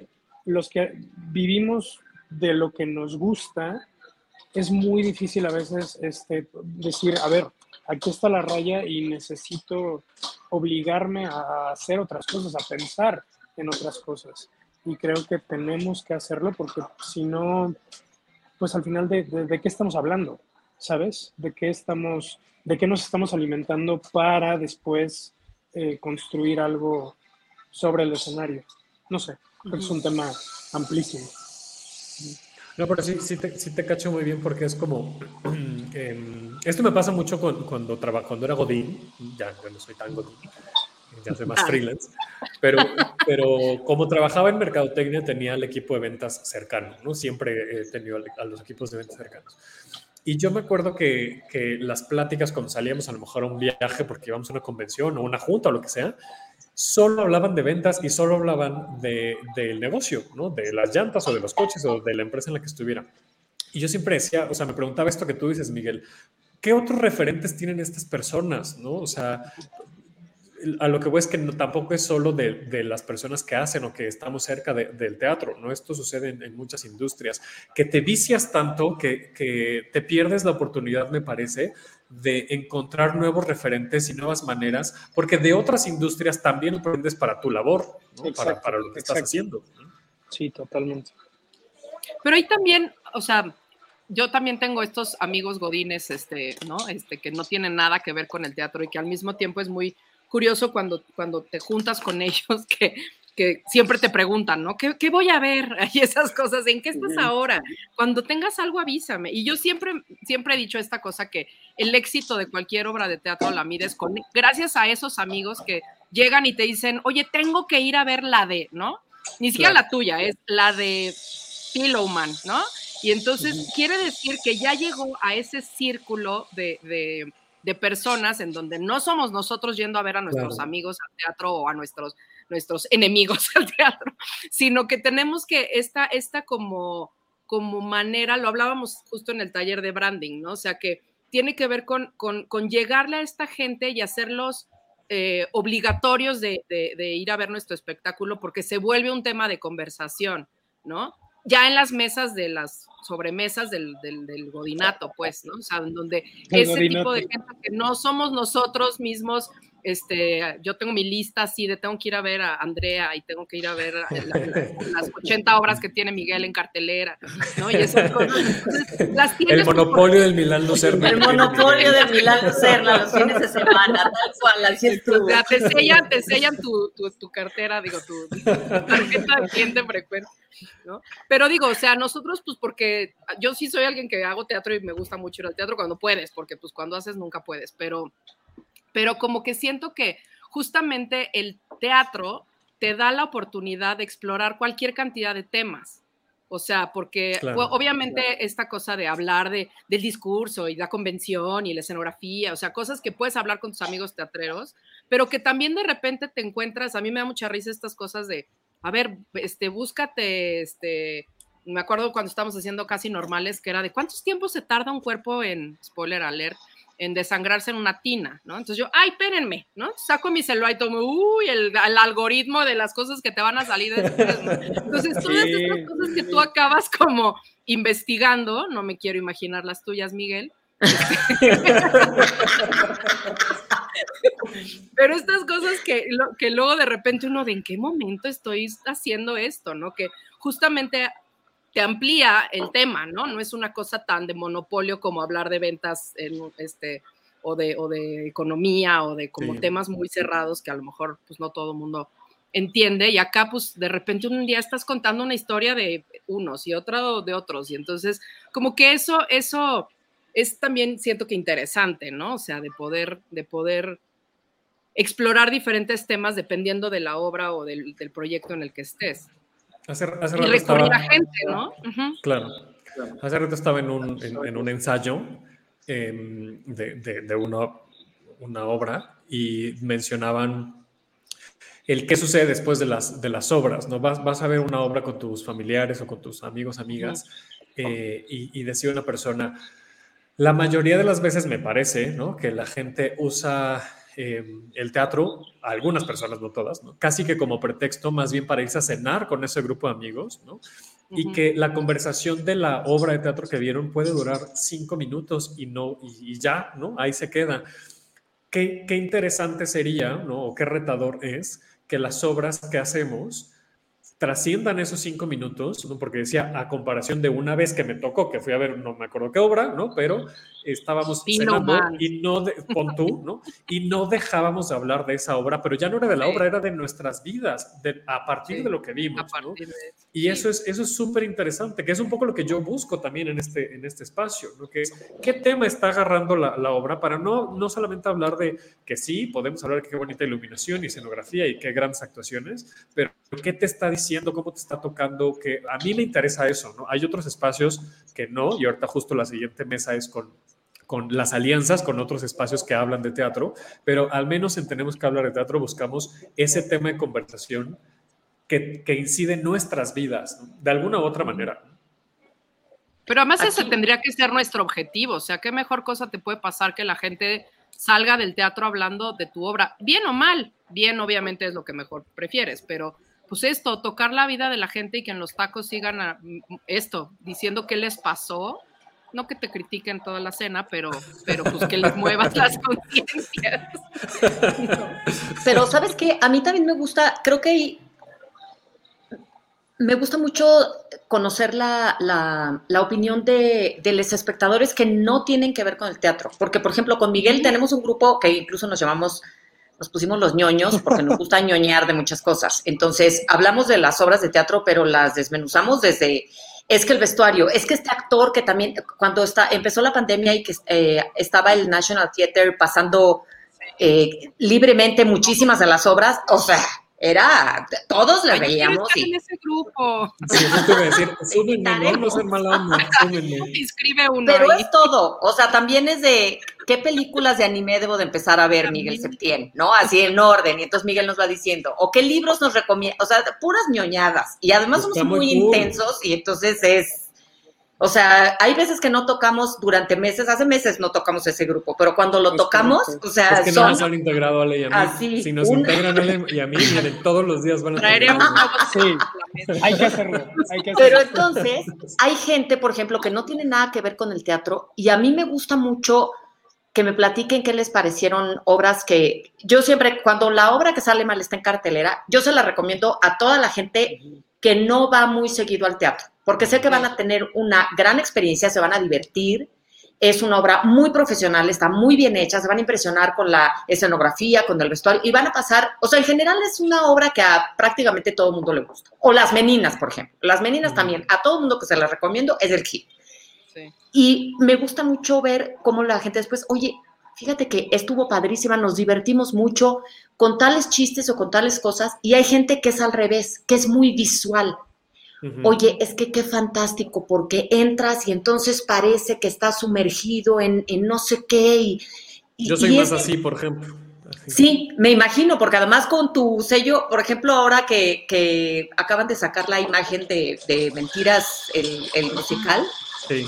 dije, o sea, lo primero que pensé fue, Davo ahorita su mente ha de estar, wow, el branding de esto, el branding de todo lo que viene, porque sí, o sea, hay veces que es, que es eso, ¿no? Y hablamos de teatro, pero no solamente de la obra, sino de, de todas las cosas que lo rodean. Y por supuesto que hablo de muchas otras cosas con otras gentes y más cuando es, cuando, cuando una es mamá y pues este, se tiene que hablar de les hijes este, y de muchas otras cosas. Y, y coincido con Miguel, eso nutre el quehacer teatral, pero yo creo que ha de pasar igual en todas las profesiones. Yo creo que los médicos han de estar hartos de que van a una cena donde no hay nadie que estudie y me dice, oye, fíjate que me ha dolido un poquito aquí, oye, fíjate que el otro día la cabeza, ¿no? O Sí. que van con los médicos y nada más están hablando de cosas de medicina, o sea, ya también es, necesito un, un descanso, quiero hablar de teatro, ¿no? O sea, sí, ah, pues ahora yo quiero hablar de otra cosa. Como el chat de mamás, ¿no? Soy, soy su fan, soy, soy realmente su fan. Vuelvan cuando quieran porque esta es Sabel, su casa. Sabel acaba de comentar algo muy importante. Sabel, por favor, invítame a algún lado, ya sea público o privado, y vamos a hacer este análisis que es fundamental en la cultura pop de este momento. ¿Qué pasa, Isabel? Ahora, ahora te vuelvo a presentar, Sabel, pero contéstala, Miguel, y ahora, ahora pasamos a la siguiente sección. Esta, fundamental. esta, mira, esta relación ustedes la ven nada más de teatro, pero yo no saben, o sea, detrás de cámaras, cada vez que Isabel hace comentarios con referencias a cuestiones de anime o etcétera, o sea, siempre digo, el día que Miguel y Isabel se unan para hablar de esto, va a haber, la Tierra se va a mover de su propio eje, o sea, porque es así una ñoñería de los dos. Y yo quiero sí. estar ahí como mosca. Por supuesto que sí, pero también No, la pero sí es que muy ver. importante. Es muy importante Sí, analizar sí, sí Shingeki es. Kyojin, muy importante. Exactamente, sí. ¿Por qué? Resuman. Es un, Es no un se puede. fenómeno muy cañón, este, La pero que que aborda temas fuertes sobre de qué manera las expresiones artísticas pueden tocar temas muy, muy sensibles para grupos muy grandes de personas y a veces de una forma un, un poco similar a lo que hace Pillowman, como el artista tiene una responsabilidad de lo que de lo que expresa o simplemente está expresando algo y ya como cada quien lo tome es, es su es bien interesante. O sea, pero es un Oye, a mí me gustaría saber también eso, si tienes muchos referentes de anime en tus montajes. Ese es un gran tema. Y yo creo que sí. No, luego no les tan invito, conscientes. luego les que invito sí. para que profundicemos. Sí. Muchas gracias, ya desde parte. Pero sí, Isabel, Qué Ahora elegante, te vuelvo a presentar. Qué elegante manera de decir no se coman mi tiempo, lo planeé Sí, desde que, hace que- meses. que ya está Ed Quesada ahí esperando también en backstage, entonces vamos Exacto, con el siguiente bloque. Y nada más para que sepan de verdad lo del anime, y ahora que Cristian Cortés dijo de tenemos que hablar de anime, mientras estamos en los recesos de ensayos de Ícaro, de cualquier producción, en donde está Dano Cutiño haciendo música, ya sea porque es una obra este, de texto musicalizada o algo musical o lo que sea, siempre en los recesos cantan las canciones de las series de anime, Miguel, de Dano. Uriel. Son conciertos de fantasía. anime todos los recesos. Es muy bello. Pues bueno, tenemos de qué producir, el tenemos que hablar de anime. Sí, por favor. Oigan, soy, de verdad otra vez se los digo, soy su fan, este es su casa, vuelvan cuando, cuando ustedes quieran, no, no necesitan que los invite, eh, eh, vengan, vengan Ya porque me encanta platicar con ustedes. Conéctense ustedes. Ustedes los lunes me preguntan así, pásame el link de hoy y ya, yo se los paso y se conectan. Gracias. Ale. Ballina, muchas gracias. Gracias a ti. Gracias por todo, siempre. Gracias. Andrea Biestra, un placer. Siempre, Davo, siempre un placer estar contigo. Muchas gracias. Miguel Septién, vuelve, por favor. Sí, Davo, lo que haces es increíble. Muchas gracias, Muchas por, este espacio y por invitarnos. Gracias. Muchas, muchas gracias. Muchas Pues vamos- felicidades. muchas gracias. Gracias, Luz. Bye, Gracias por ser parte de, de esta historia. Gracias. mucho. Yo Gracias. también. Bye. Bye. Y pues ya vieron eh, quién viene después. Eh, la siguiente sección la titulamos Las alianzas, otros espacios. Y pues, pues ¿quién más? Y si son de la superfamilia, caray, son Isabel Castro y Ed Quesada. ¿Cómo están? Hola, Hola. otra vez, ¿cómo estás? Oye, produzcan, ya no pude decirlo, produzcan ese concierto de canciones de anime. Yo hago el programa de mano súper feliz. Andas. Yo personalmente me gustaría más ir a ese concierto que escuchar otra vez los refritos de Lupita D'Alessio, etcétera.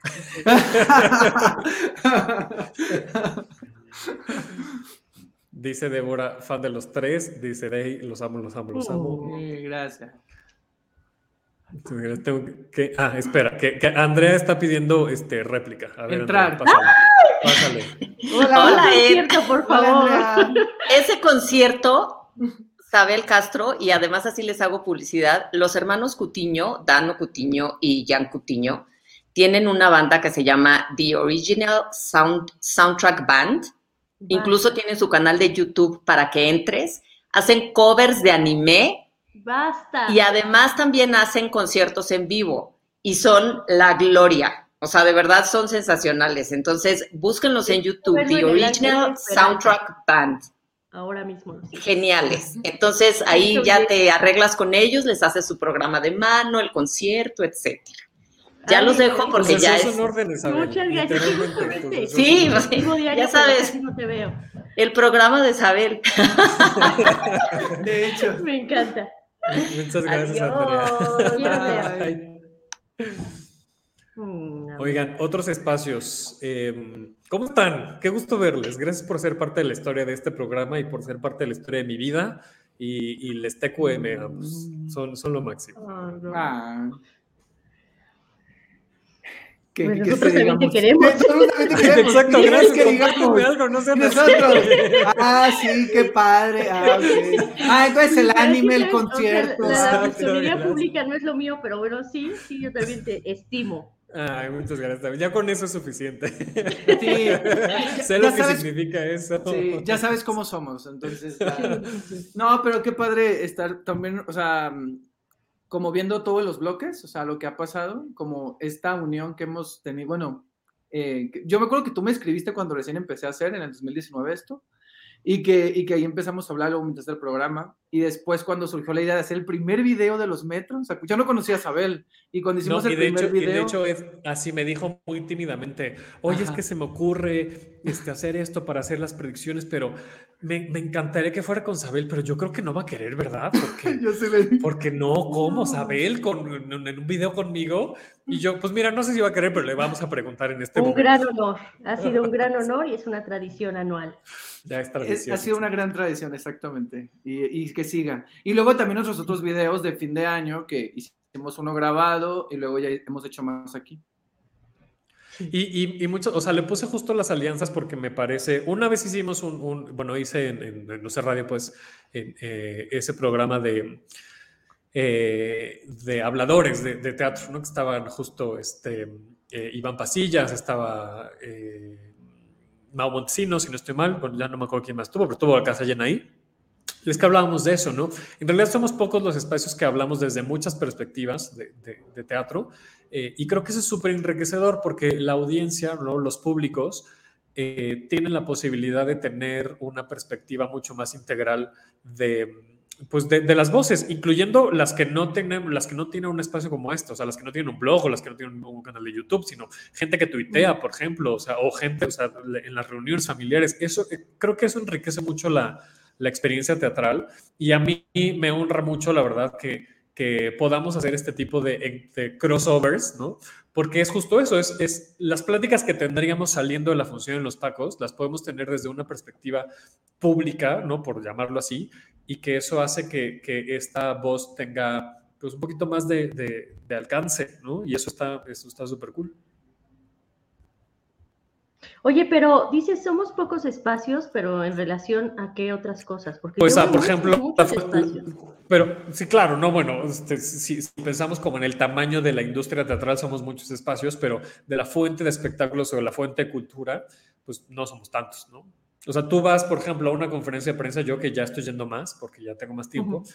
eh, para uh -huh. poder ir a las conferencias de prensa de las obras de teatro, eh, hay mucha más prensa de espectáculos que de cultura y, y, y digamos de teatro, ¿no? O sea, un poco con esa perspectiva lo digo.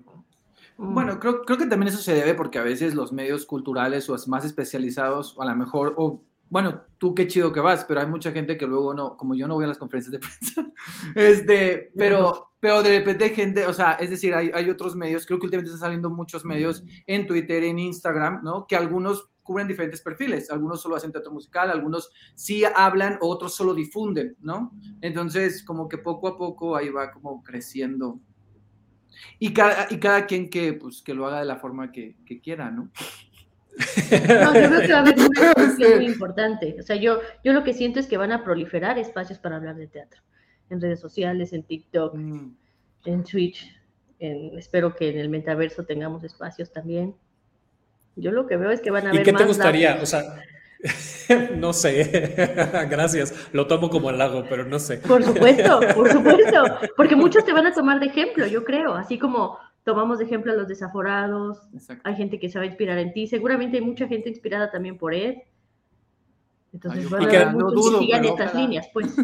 Y que, y que, hemos ido evolucionando y eso, o sea, yo, yo lo he visto, ¿no? O sea, con ustedes dos, que, que les tengo más, más cerca, con otros espacios no, no, no, lo veo tanto porque no, eso no, no les tengo tan cerca, pero con ustedes he visto que sí hemos evolucionado en la manera en la que nos hemos eh, plantado frente, a, ¿no? El, frente al suceso teatral, digamos, ¿no? Cómo, cómo aprendemos, cómo respondemos a lo que está sucediendo a lo mejor socialmente culturalmente, incluso políticamente, y a partir de eso hemos ido pues sí, avanzando, ¿no? No sé si para mejor, yo espero que sí, pero, pero sí, hemos, yo he visto un cambio gigante. O sea, vemos los primeros videos de Ed, vemos, escuchamos los primeros podcasts míos, no se parecen en nada a lo que, lo que hacemos hoy. Eso es muy bonito y dar cuenta de que todos podemos cambiar nuestras perspectivas, nuestras formas de comunicar. Eso es muy lindo, porque mucha gente creo que, y esto es un buen espacio para decirlo, tiene miedo de abrir sus canales porque piensan que se van a comprometer con lo que digan para siempre. Es decir, si me equivoco, va a ser el fin de mis días. Y no, todo está en evolución y en, en constante cambio, es un devenir por siempre. Entonces, un día puedes pensar una cosa y al otro día puedes desdecirte y es totalmente válido, incluso es muy bello verlo, como lo dices. Cuando hemos visto nuestras transformaciones y lo que nosotras mismas nos damos cuenta cómo éramos antes y cómo somos ahora, pues nos damos cuenta de este cambio y creo que es muy bello. Y que yo veo otros, otras personas, ¿no? otras personalidades o figuras, que no sucede así, ¿no? que, que se plantan en su posición y defienden su, su posición a lo largo del tiempo, que pues, pues eso, se vuelven rígidos, ¿no? Se, se vuelven como sí. mecánicas su, su, su, su, acercamiento. No solamente en teatro, en, en las noticias, en, en, muchas cosas. Pero sí, quizás sea por el miedo a perder público, perdóname. No, exacto, pero justo iba a decir eso. O sea, creo que el hecho de cambiar y de evolucionar, como lo, ha, como lo han hecho en otros espacios, ha hecho que también más gente esté ahí. O sea, yo creo que algo muy importante que hay que mencionar y que no lo ha mencionado, bueno, tú sí más o menos, Davo, que este programa tiene un público muy fiel. O sea, tú dirás que es muy sí. poquito, pero no es tan poquito. No, pero no es tan poquito, porque sí tiene un público muy fiel. O sea, un público que de repente tú no puedes transmitir algo eh, y, y, que te preguntan, ¿va a haber programa? Y, ¿no? O sea, la gente está pendiente. O sea, gracias, Cristian, por eso. Pendiente, ¿no? Pero está muy bien. O sea, eh, está muy bien, Cristian, y también las otras personas que siguen el programa, ¿no? Entonces, eh, eh, eso es muy padre generar esto y generar esta comunidad con los espectadores. Pero a lo que voy es que eso se genera porque saben que el medio está abierto a, ¿no? O sea, que no claro. es un medio inflexible. Sino que hay esta, esta de, oye, ah, pues me equivoqué, oye, ¿tú qué piensas, no? O sea, hay esta apertura a, a- que comentaban muy al principio con Claudia y con Sergio, ¿no? O sea, de las diferencias y de discutir por qué. A ver, ¿qué dice Cristian? Dice Cristian, no me consta tanto, pero tengo la impresión de que hay una red peculiar en México, esto no se encuentra en Barcelona, por ejemplo, eh, como que se sigue con una perspectiva de competencia académica, cada quien desde su lugar. Eso limita las conversaciones, que eso es clave. Claro, y lo que tú nos has, eh, has ayudado mucho, digamos, a la conversación del teatro es que a ti te gusta mucho incluir diferentes visiones, o sea, no solamente tu palabra, sino ver eh, la pluralidad de interpretaciones que puede desprender una obra de teatro. Y eso es muy lindo y eso nos ha acercado a las tres, porque finalmente, como tú dijiste, tenemos líneas muy distintas. Y no tanto, creo que tienen puntos de, de encuentro mm, Pero forma sí, o sea, el formato de cada, de, de cada espacio que tenemos es, es diferente, ¿no? Yo creo que Eh, los principios y el objetivo puede ser el mayor diferenciador. ajá. Pero lo que tenemos en común es muy sólido y es muy importante. Yo creo que una cosa que tenemos en común es la honestidad. O Totalmente. sea, es uno de los principios de las tres. Nuestras opiniones, interpretaciones o análisis parten de la honestidad, ¿no? Sí. Una idea de una ética de la comunicación. Sí, sí, que, que no, al menos yo lo veo, ¿no? Que no tenemos eh, una pretensión por nada, ¿no? Ni, ni una, ni, ni, ni esta especie como de quedar bien, pues, ¿no? De compromiso con las producciones o las personas, sino que, pues, a lo mejor si hay algo de que nos parezca que no vale la pena o inadecuado, lo que sea, pues, simplemente no hablamos de eso, ¿no? Pero nos, yo al menos, ¿no? Y creo que ustedes también, no, no hablamos mal, ¿no? y no porque lo hagamos en, en- en privado tampoco, pero eh, públicamente no hablamos mal de nadie porque yo al menos yo, y estoy seguro que ustedes dos también, eh, respetamos mucho el trabajo de las personas, y respetamos a las personas para empezar, ¿no? Y respetamos el trabajo que hacen a partir de, si ese trabajo también viene de una honestidad, ¿no? Porque luego no respetamos trabajo de, de- de las personas que no hacen trabajo honesto, eso también hay que Justo. aclararlo. ¿No? Y no les No. damos espacio tampoco, pero no es una cosa de que estemos en contra de las personas y decir, no, de no, no, no vayan a ver o tal, sino, pues no, aquí no es lo que dices de los principios, ¿sabes? ¿no? Aquí no, no nos gusta hablar, ¿no? Así, pues simplemente no les damos espacio. Sí. Sí, y algo que yo he aprendido, por ejemplo, creo que a mí también el hecho de haber conocido a Davo y conocido a Isabel, luego me permitió como tomar clases contigo, Isabel, y, y, y esta idea de, señalar las preguntas, señalar los cuestionamientos en las obras. O sea, hay, hay problemáticas y a veces hay que señalarlas, pero hay que ser cuidadoso en cómo lo señalamos y hay que, y, y, o sea, y el hecho de que no, o sea, de que seamos respetuosos no quiere decir de que, ah, todo es miel sobre hojuelas, ¿no? Todo está excelente y esos adjetivos de, es imperdible, corran a verla. No, no va por ahí, pero sí va una cuestión de qué, qué está pasando con esa obra, qué problemática hay, y, y sobre todo algo que se me hace bien interesante que yo estoy tratando de hacer, es poner el ojo en otra cosa, ¿no? O sea, ahora Davo que, que de repente hablan de los temas de las obras, por ejemplo, o, o, o sea, esta idea de todos se están fijando en esto, pero ¿en qué nos están fijando? O en quién nos están fijando, ¿no? En la gente que está detrás de, o en cierto actor, o en cierto tema que tocan, pero a lo mejor estamos, o en cierta elección de dirección para representar algo, ¿por qué lo utilizó así? Entonces me parece que tener estos cuestionamientos es importante en, en cada uno lo que hace, ¿no? Y dado, por ejemplo, el tipo de preguntas que hace también con los invitados. Entonces, eh, eh, eso está padre, ir enriqueciendo de esa forma. Sí. Justo ese es otro punto gran en común que tenemos las tres, que nuestro propósito es enriquecer la conversación, no decir Totalmente. siempre lo mismo, porque para decir lo mismo está la publicidad, que le pagan para repetir el programa de mano, que le pagan para hacer las preguntas convenientes, y hay otras cosas que se pueden tocar que son muy interesantes, que es también lo que hace Cristian Cortés, que analiza la obra y siempre suma referentes, sobre todo Mm. referentes literarios, enriquecer, y creo que por ese camino sí que vas a seguir, ¿no? Seguro también, ¿eh? Como es Sí. aniversario, seguro que se viene más de eso, ¿no? Pues yo, yo espero, yo espero que no termine aquí, ¿no? que, que- que- que sigamos, pero sí un poco es, es, es eso, el, eh, el sumar, pues, el, sum- el sumar, eh, y es que lo, creo que lo, lo dijiste hace rato como súper bien, el, el sumar la diversidad, eso también implica el sumar a, las, a los diferentes temas que suceden en lo que estamos viendo, ¿no? A mí, por ejemplo, me gustan mucho los símbolos. Yo me fijo mucho, por ejemplo, no me he dado cuenta de- en los últimos meses, que me he fijado mucho, por ejemplo, en los colores del vestuario, ¿no? Es, es una cosa que, eh, eh, por, por poner un ejemplo, pero en general me, me, me fijo como en esos símbolos. ¿Qué representa que esta persona... Exacto, ¿no? que, que el otro día justo estábamos platicando de- del vestuario de, de Siete veces a Dios y hablamos de eso, ¿no? De, de cómo el, el color de las prendas que traen los personajes suman a la historia, que a lo mejor la gente no lo ve, ¿no? Eh, y, y no es que esté mal que no lo vea, porque yo justo le decía, es que no, no sé si se nota. Mi respuesta fue, pues si se nota o no se nota, da lo mismo. O sea, eso va a sumar a la historia de los personajes porque a lo mejor a Fernanda sí le sirve que ese pendiente que tiene sea azul y no rojo, ¿no? Y eso ya crea otra, otra manera en la que esa actriz va a sumar a la historia. Y eso al final se va a ver, ¿no? A lo mejor el, el espectador o la espectadora promedio no, no se va a alcanzar a fijar en el color de, del arete, pero al fin, o sea, des- al final del recorrido sí va a sumar. Entonces a mí me gusta como eso, ¿no? Como fijarme en los símbolos que hay visuales, ¿no? O en los símbolos eh, lingüísticos que hay en, en las obras, ¿no? Trato como de, de generar esta perspectiva diversa de lo que existe en lo que estamos viendo en escena. Que esa es otra coincidencia, que no nos gusta decir lo obvio de las obras. Creo que por eso son valiosos estos espacios alternativos. Bueno, sí, a mí no me gusta. Yo, ve- yo veo los, los videos también de Ed y, y también veo que no le gusta decir lo obvio, ¿no? Las preguntas también que hace cuando, cuando tienes entrevistas, incluso los juegos, ¿no? Que haces Ed, Sí. son salirte de esa caja. Y, y eso poco a poco ha ido cambiando, porque yo veo mis primeros videos y digo, dije lo obvio, dije lo obvio, y poco a poco voy saliendo de ahí, y los últimos es eso, sobre todo las entrevistas, o sea, para mí las entrevistas ha sido una oportunidad de mucha aprendizaje. Hay una que, que ya va a salir, que espero, no digo cuándo porque luego nunca cumplo, pero va a salir en algún punto de la vida, va a salir, va a salir, todo sale. Eso ya es parte de tu branding, Ed. eso ya es mi branding, así de ¿cuándo va a salir? La ¿Quién mañana de la última función, ese día va a salir. No, o sea, van a cerrar temporada. Mira, pero- todavía alcanzas las obras, mis críticas salen años después. Claro. Hay claro. unas que se acuerdan que existía esta obra, bueno. Ahora sí les voy a escribir sobre esto. Oigan, hace rato decía Isabel, ya para ir cerrando este, este bloque, eh, que, que somos pocos los espacios, pero ¿cómo, cómo ven el, el- el futuro de estos espacios teatrales? ¿Estamos bien así? no ¿Se necesita pocos. más? Este, que Yo ya espero que más gente suficientes. se anime a abrir canales, que lo vemos por todas partes. Y sobre todo yo espero mucho, es mi mayor ilusión, eh, canales, ya no pertenecemos a ese rango, pero can- canales de jovencitas y jovencitos.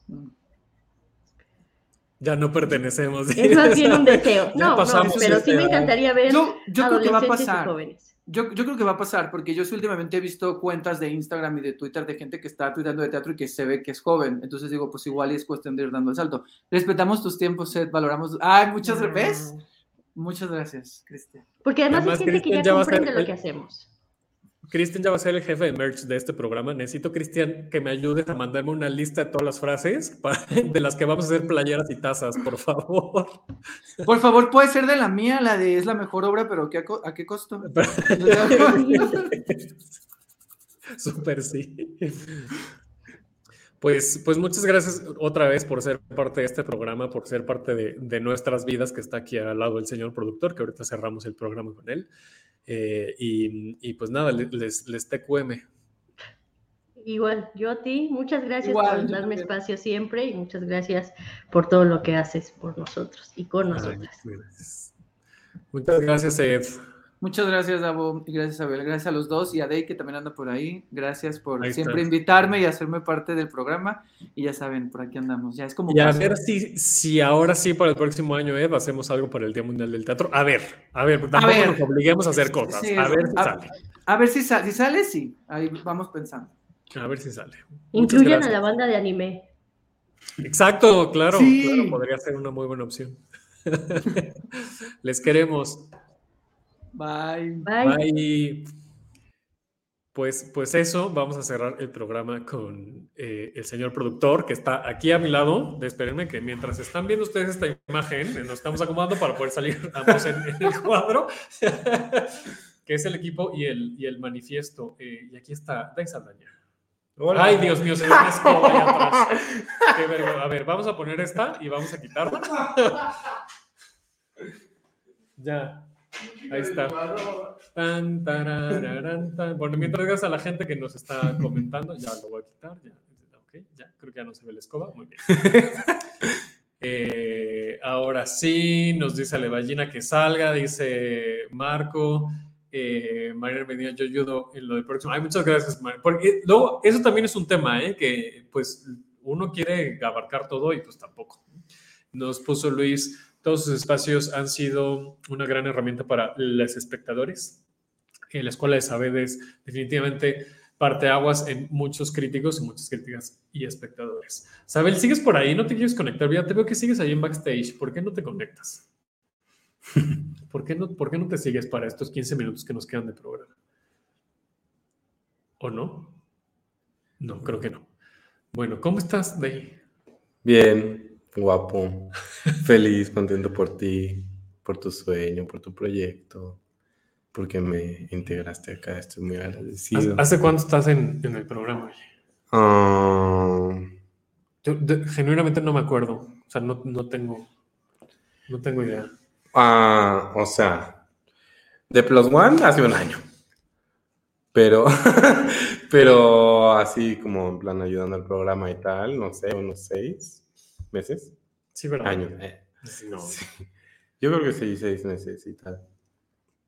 Creo que Corina podría saber mejor que tú. Ah, es verdad, ella seguro tiene el registro ahí de las primeras veces que ya redirec- redireccionaba las, Mm. las invitaciones contigo. Sí. Aunque la primera invitación fue con Violeta. La Ah, que yo. entonces, entonces, Violeta. Bio, si tienes ahí el registro, nos ayudarías mucho. ¿Y cómo te has sentido en Tenemos que hablar de teatro? Mm, cuéntales un poco la historia, o sea, así de que tú eres de Querétaro y entonces veniste a estudiar aquí a CDMX. Borboteo. Exacto. En los 14 minutos que nos quedan de programa. Hola, vengo de un humilde pueblito. De Querétaro, me vine a estudiar para acá, conocí al señor Herrera por azares del destino. Y yo nunca había ido al teatro. Un día, da la casualidad que David me, que Davo me es invitó a ver mm, pequeñas grandes cosas. Salí muy conmovido. Y pues de eso va el programa, yo creo. De lo que causa en nosotros, en los espectadores, en todos, el teatro. Porque justo de eso, o sea, primero que nada, quiero agradecer a todos los que me ven como Day Saldaña y no como el Plus One de Davo Herrera. Porque justo después del teatro lo que sucede entre David y yo es que decimos, bueno, ¿qué podemos hacer para el programa? ¿Qué te movió? ¿Qué te tocó? ¿De qué podemos hablar? Porque vemos varias obras en la semana y decimos, porque acá no vienen a decir, bueno, vayan a ver la obra y tal, sino hablamos de lo que sucede dentro de las obras, lo- el proceso en el que eh, tienen que pasar los actores para entender sus personajes, entender su vestuario y tal. Am, entonces, justo tenemos que hablar de teatro, es la conversación que podrías tener después en los tacos con tus amigos, Am, pero pues con la fortuna de que Nos dice ¿Qué Corina, mi primera se, se fue a meter a, a su WhatsApp. Dice Corina, mi primera interacción con Dave fue el 17 de agosto del 2021 a las 13.16. ¿Qué tal? Está buenísimo Ay. el dato. Pues sí, seis meses, ¿no? O sea, aunque Violeta fue la primera, eso ya son seis meses. Sí, sí, sí. Más de seis. Sí. Sí. Agosto, septiembre, octubre, noviembre, diciembre, febrero, marzo, abril. Ocho meses. ¿Qué tal? Casi un embarazo ya. prematuro. Uno prematuro puede haber sido. Oye, que- sí, dice que qué miedo, dice Isabel, qué miedo, Corina. Eh, que, tiene, que tiene todos los datos. Oye, queríamos cerrar este especial de, de aniversario con, con un manifiesto. Eh, justo lo que estabas diciendo de que vemos obras y tratamos de encontrarle eh, un hilo conductor o, más allá de lo evidente, ¿no? Los temas más allá de, de- lo evidente. Y hemos estado platicando durante estos ocho meses sobre lo que queremos hacer con, con el programa, la- el propósito que tiene, la, misión que tiene el programa. Eh, y, me decías hace unos días, hace sí, una semana yo creo, sobre aterrizarlo en un manifiesto, ¿no? Ujú. Sí, porque justo recordando la participación de los desaforados y un poco lo que decía Zulem de que este es como un pionero porque justo acá no vienen a recomendar las obras de en plan véanlas, sino en plan se tiene que hablar de esto, porque pues justo como nace una pasión tuya, pues esa pasión hace que quieras compartir ah, lo que te gusta con las demás personas, que quieras acercar a la cultura a las demás personas. También hablábamos, saludos a mi querido amigo Aldo, que decía que el arte debe ser alcanzable para todos y este, entendible para muchos, que muchos lo pudieran disfrutar. Entonces, pues acá es solo hablar de las cosas que pasan, porque pues para mí el teatro es una voz, exponer las cosas que pasan. También hablábamos de César Enríquez, que es una voz para muchas personas, Mariano y tal, y que justo es la manera un poco más digerible o con más exposición para que la gente empiece a ver otros temas que se tienen que tocar, ah, para distraerse también, que se vale. pues el teatro es un escape, es una diversión, una reflexión, uh, una palmadita en la espalda, muchísimas cosas y de eso yo creo que se trata el programa.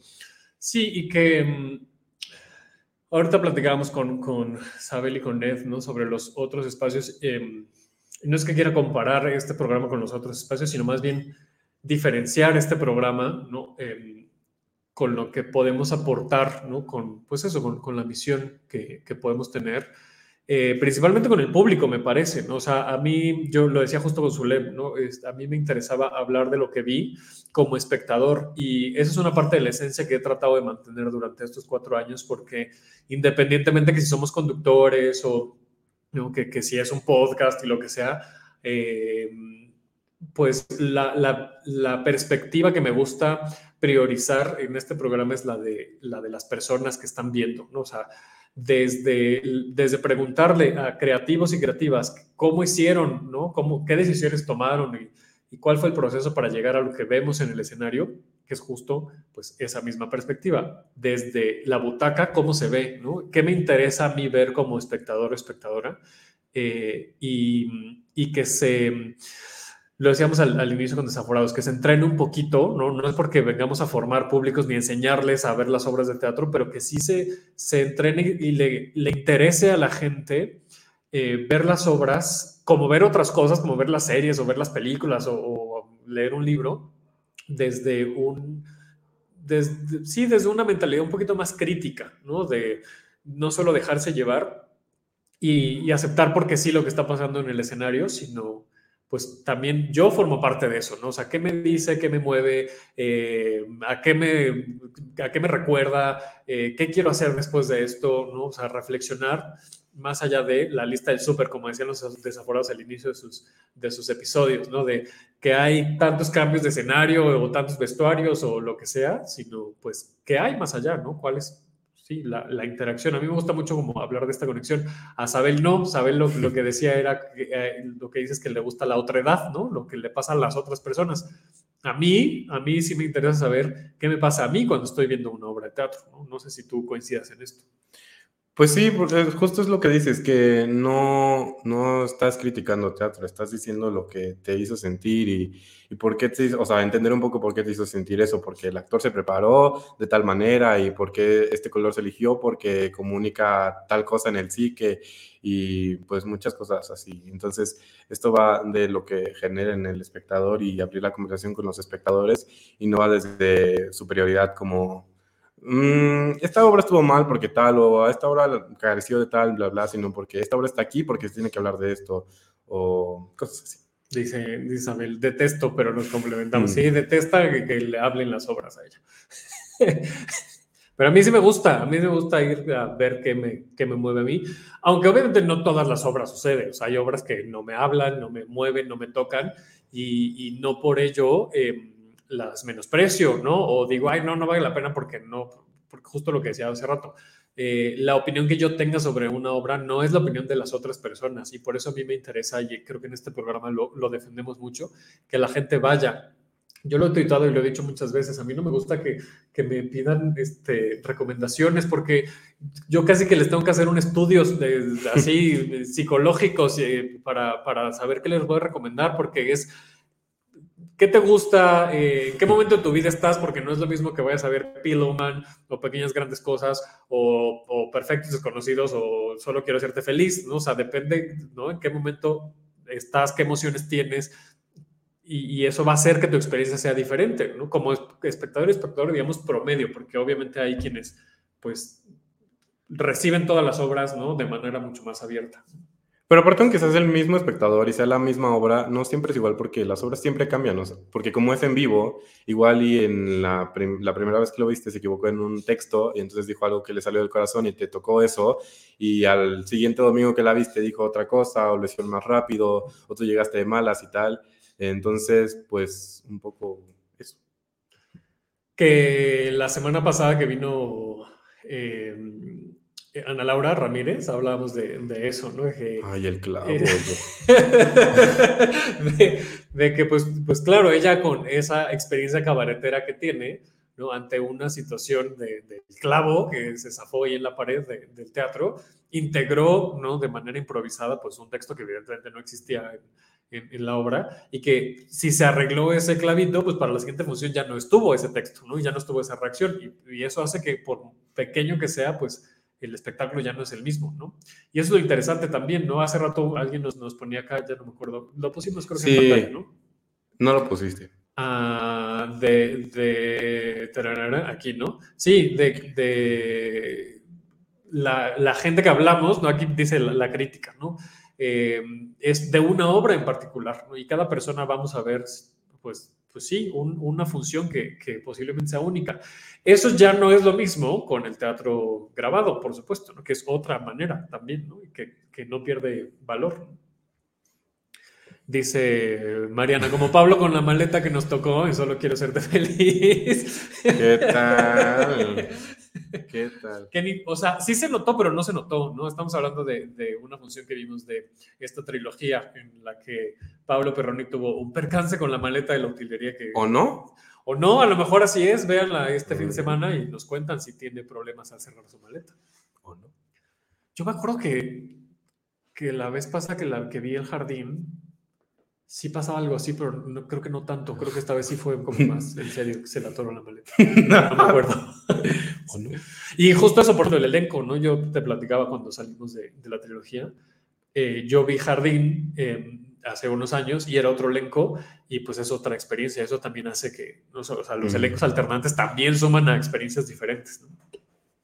A ti te no, ¿verdad? ¿No has repetido o sí? ¿Obras? Ah, ¿Que con elencos diferentes? Mm, Creo que todavía no, ¿sí? no sé.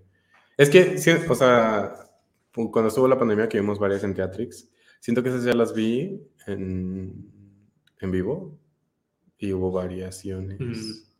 Ah, bueno, en- hoy no me puedo levantar. El concierto, eh.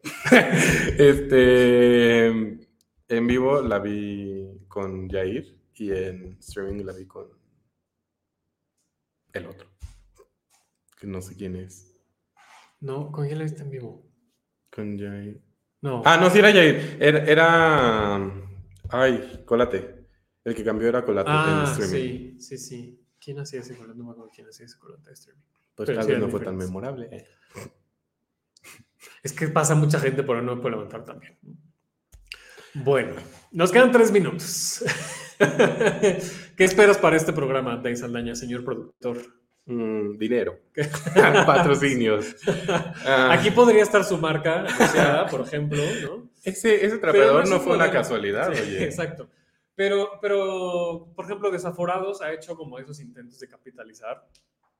Eh, y entiendo por qué no ha funcionado, no porque no lo hayan intentado eh, bien, ¿no? No, no porque los, los esfuerzos no hayan sido los correctos, sino porque me parece que, que lo hemos estado diciendo hoy, ¿no? El, el programa es tan de nicho que comercialmente hablando no es tan atractivo para las marcas, posiblemente, ¿no? Para decir, ah, sí, me quiero anunciar en su, en su podcast porque tenemos de, de invitada a Tortilla que está ahí atrás paseándose. Eh, porque pues no tiene un alcance masivo, ¿no? O sea, puede ser muy valioso que la gente que nos escuche sea, sean espectadoras fieles, ¿no? Pero a lo mejor para las marcas no. Lo que sí ha sucedido, y, y creo que ya lo he dicho al aire, pero igual lo, lo digo ahora, es que este programa ah, me ha permitido tener contacto con, con personas que, con las que después sí he tenido la oportunidad de generar proyectos remunerados, es decir, sí ha generado trabajo, no, no desde el hablar de, de las obras, sino desde mercadotecnia o branding, ¿no? Eso también es, es, o sea, sí es una manera en la que genera ese, esos ingresos, también está, está cool, síganos contratando, hacemos branding, branding cultural. Ujú. De aquí nace, bueno, de la agencia nace, de esto se alimenta, tenemos que hablar de teatro. Bueno, tanto así justo que, la, que el estudio de Funder LL ya adoptó a Tenemos que hablar de teatro como parte de su cartera de productos, tal cual. Oye, pues muchas gracias. Hola, arroba. Exacto, para que nos pidan información de todo lo que hacemos. Sí. Eh, ¿Algo más que quieras decir para concluir este bonito episodio de aniversario? Ah, nada, que felicidades. Muchas gracias. Gracias por confiar en mí, gracias por ser mi equipo y querer que yo sea tu equipo. Y pues que muchos éxitos se vengan. Ah, ya lograste lo de los metros, a lograr muchísimas cosas más. Ay, no lo dije con los desaforados, pero sí, o sea, el salto de emocionarme porque mencionaron mi nombre en los episodios a, a conducir la alfombra forma roja de los metro, metros. O sea, la verdad es que mm, sí es un sueño. O sea, sí, sí está, sí está muy bien. Se ponga las mañanitas. Las de cepillín, oye. No, ya nos vamos. Muchas gracias, Day, por sumarte, por, por eh, ser parte de la historia de, de Tenemos que hablar de teatro, eh, por, por las ideas, por el entusiasmo, por, eh, por, por todo lo que A Por mi este voz para la cortinilla. y además, oye. sí, todos estas son. Pero nos vamos a tener que quedar de yo, así como cumpleañeros, así de no sabemos qué hacer mientras cantamos. Sí. Eh, ya nos vamos, nos vemos el próximo lunes. Muchas gracias a toda la gente que se conectó en vivo a través de, oye, que nos ve muy bien en vivo, ¿eh? A través Sí, de, de la página de Facebook de Tenemos que hablar de teatro. Gracias a la gente que nos escucha en podcast. Eh, nos encuentran en todas las plataformas como Tenemos que hablar de teatro. Síganos en redes sociales, arroba hablar de teatro, arroba daborrera9. arroba Daislaña, arroba agencia.ll. Y se viene varias cosas. ¿Qué se viene? Pues varias cosas. Borboteo. la segunda temporada de Borboteo. Sí, estamos preparando la segunda temporada de Borboteo. Ya así que haciendo Bravo de pie, nos decía Beatriz. Ay, que la vimos apenas ayer, ayer ¿verdad? Sí. Qué gusto verte en vivo y en persona. Borboteo 2, dice Ale Ballina, ahí viene. Eh, Que tú y, ponle nombre. y para Funderelele vienen, vienen proyectos de medios eh, bastante divertidos e interesantes. Así es. Y pues nada, ya nos vamos. Nos vemos el próximo lunes para seguir hablando de teatro y empezamos nuestro quinto año al aire. Adiós. Esto fue Tenemos que hablar de teatro. Si lo quieres, déjalo ir. Si es de borrera, regresará cuando menos te lo esperes.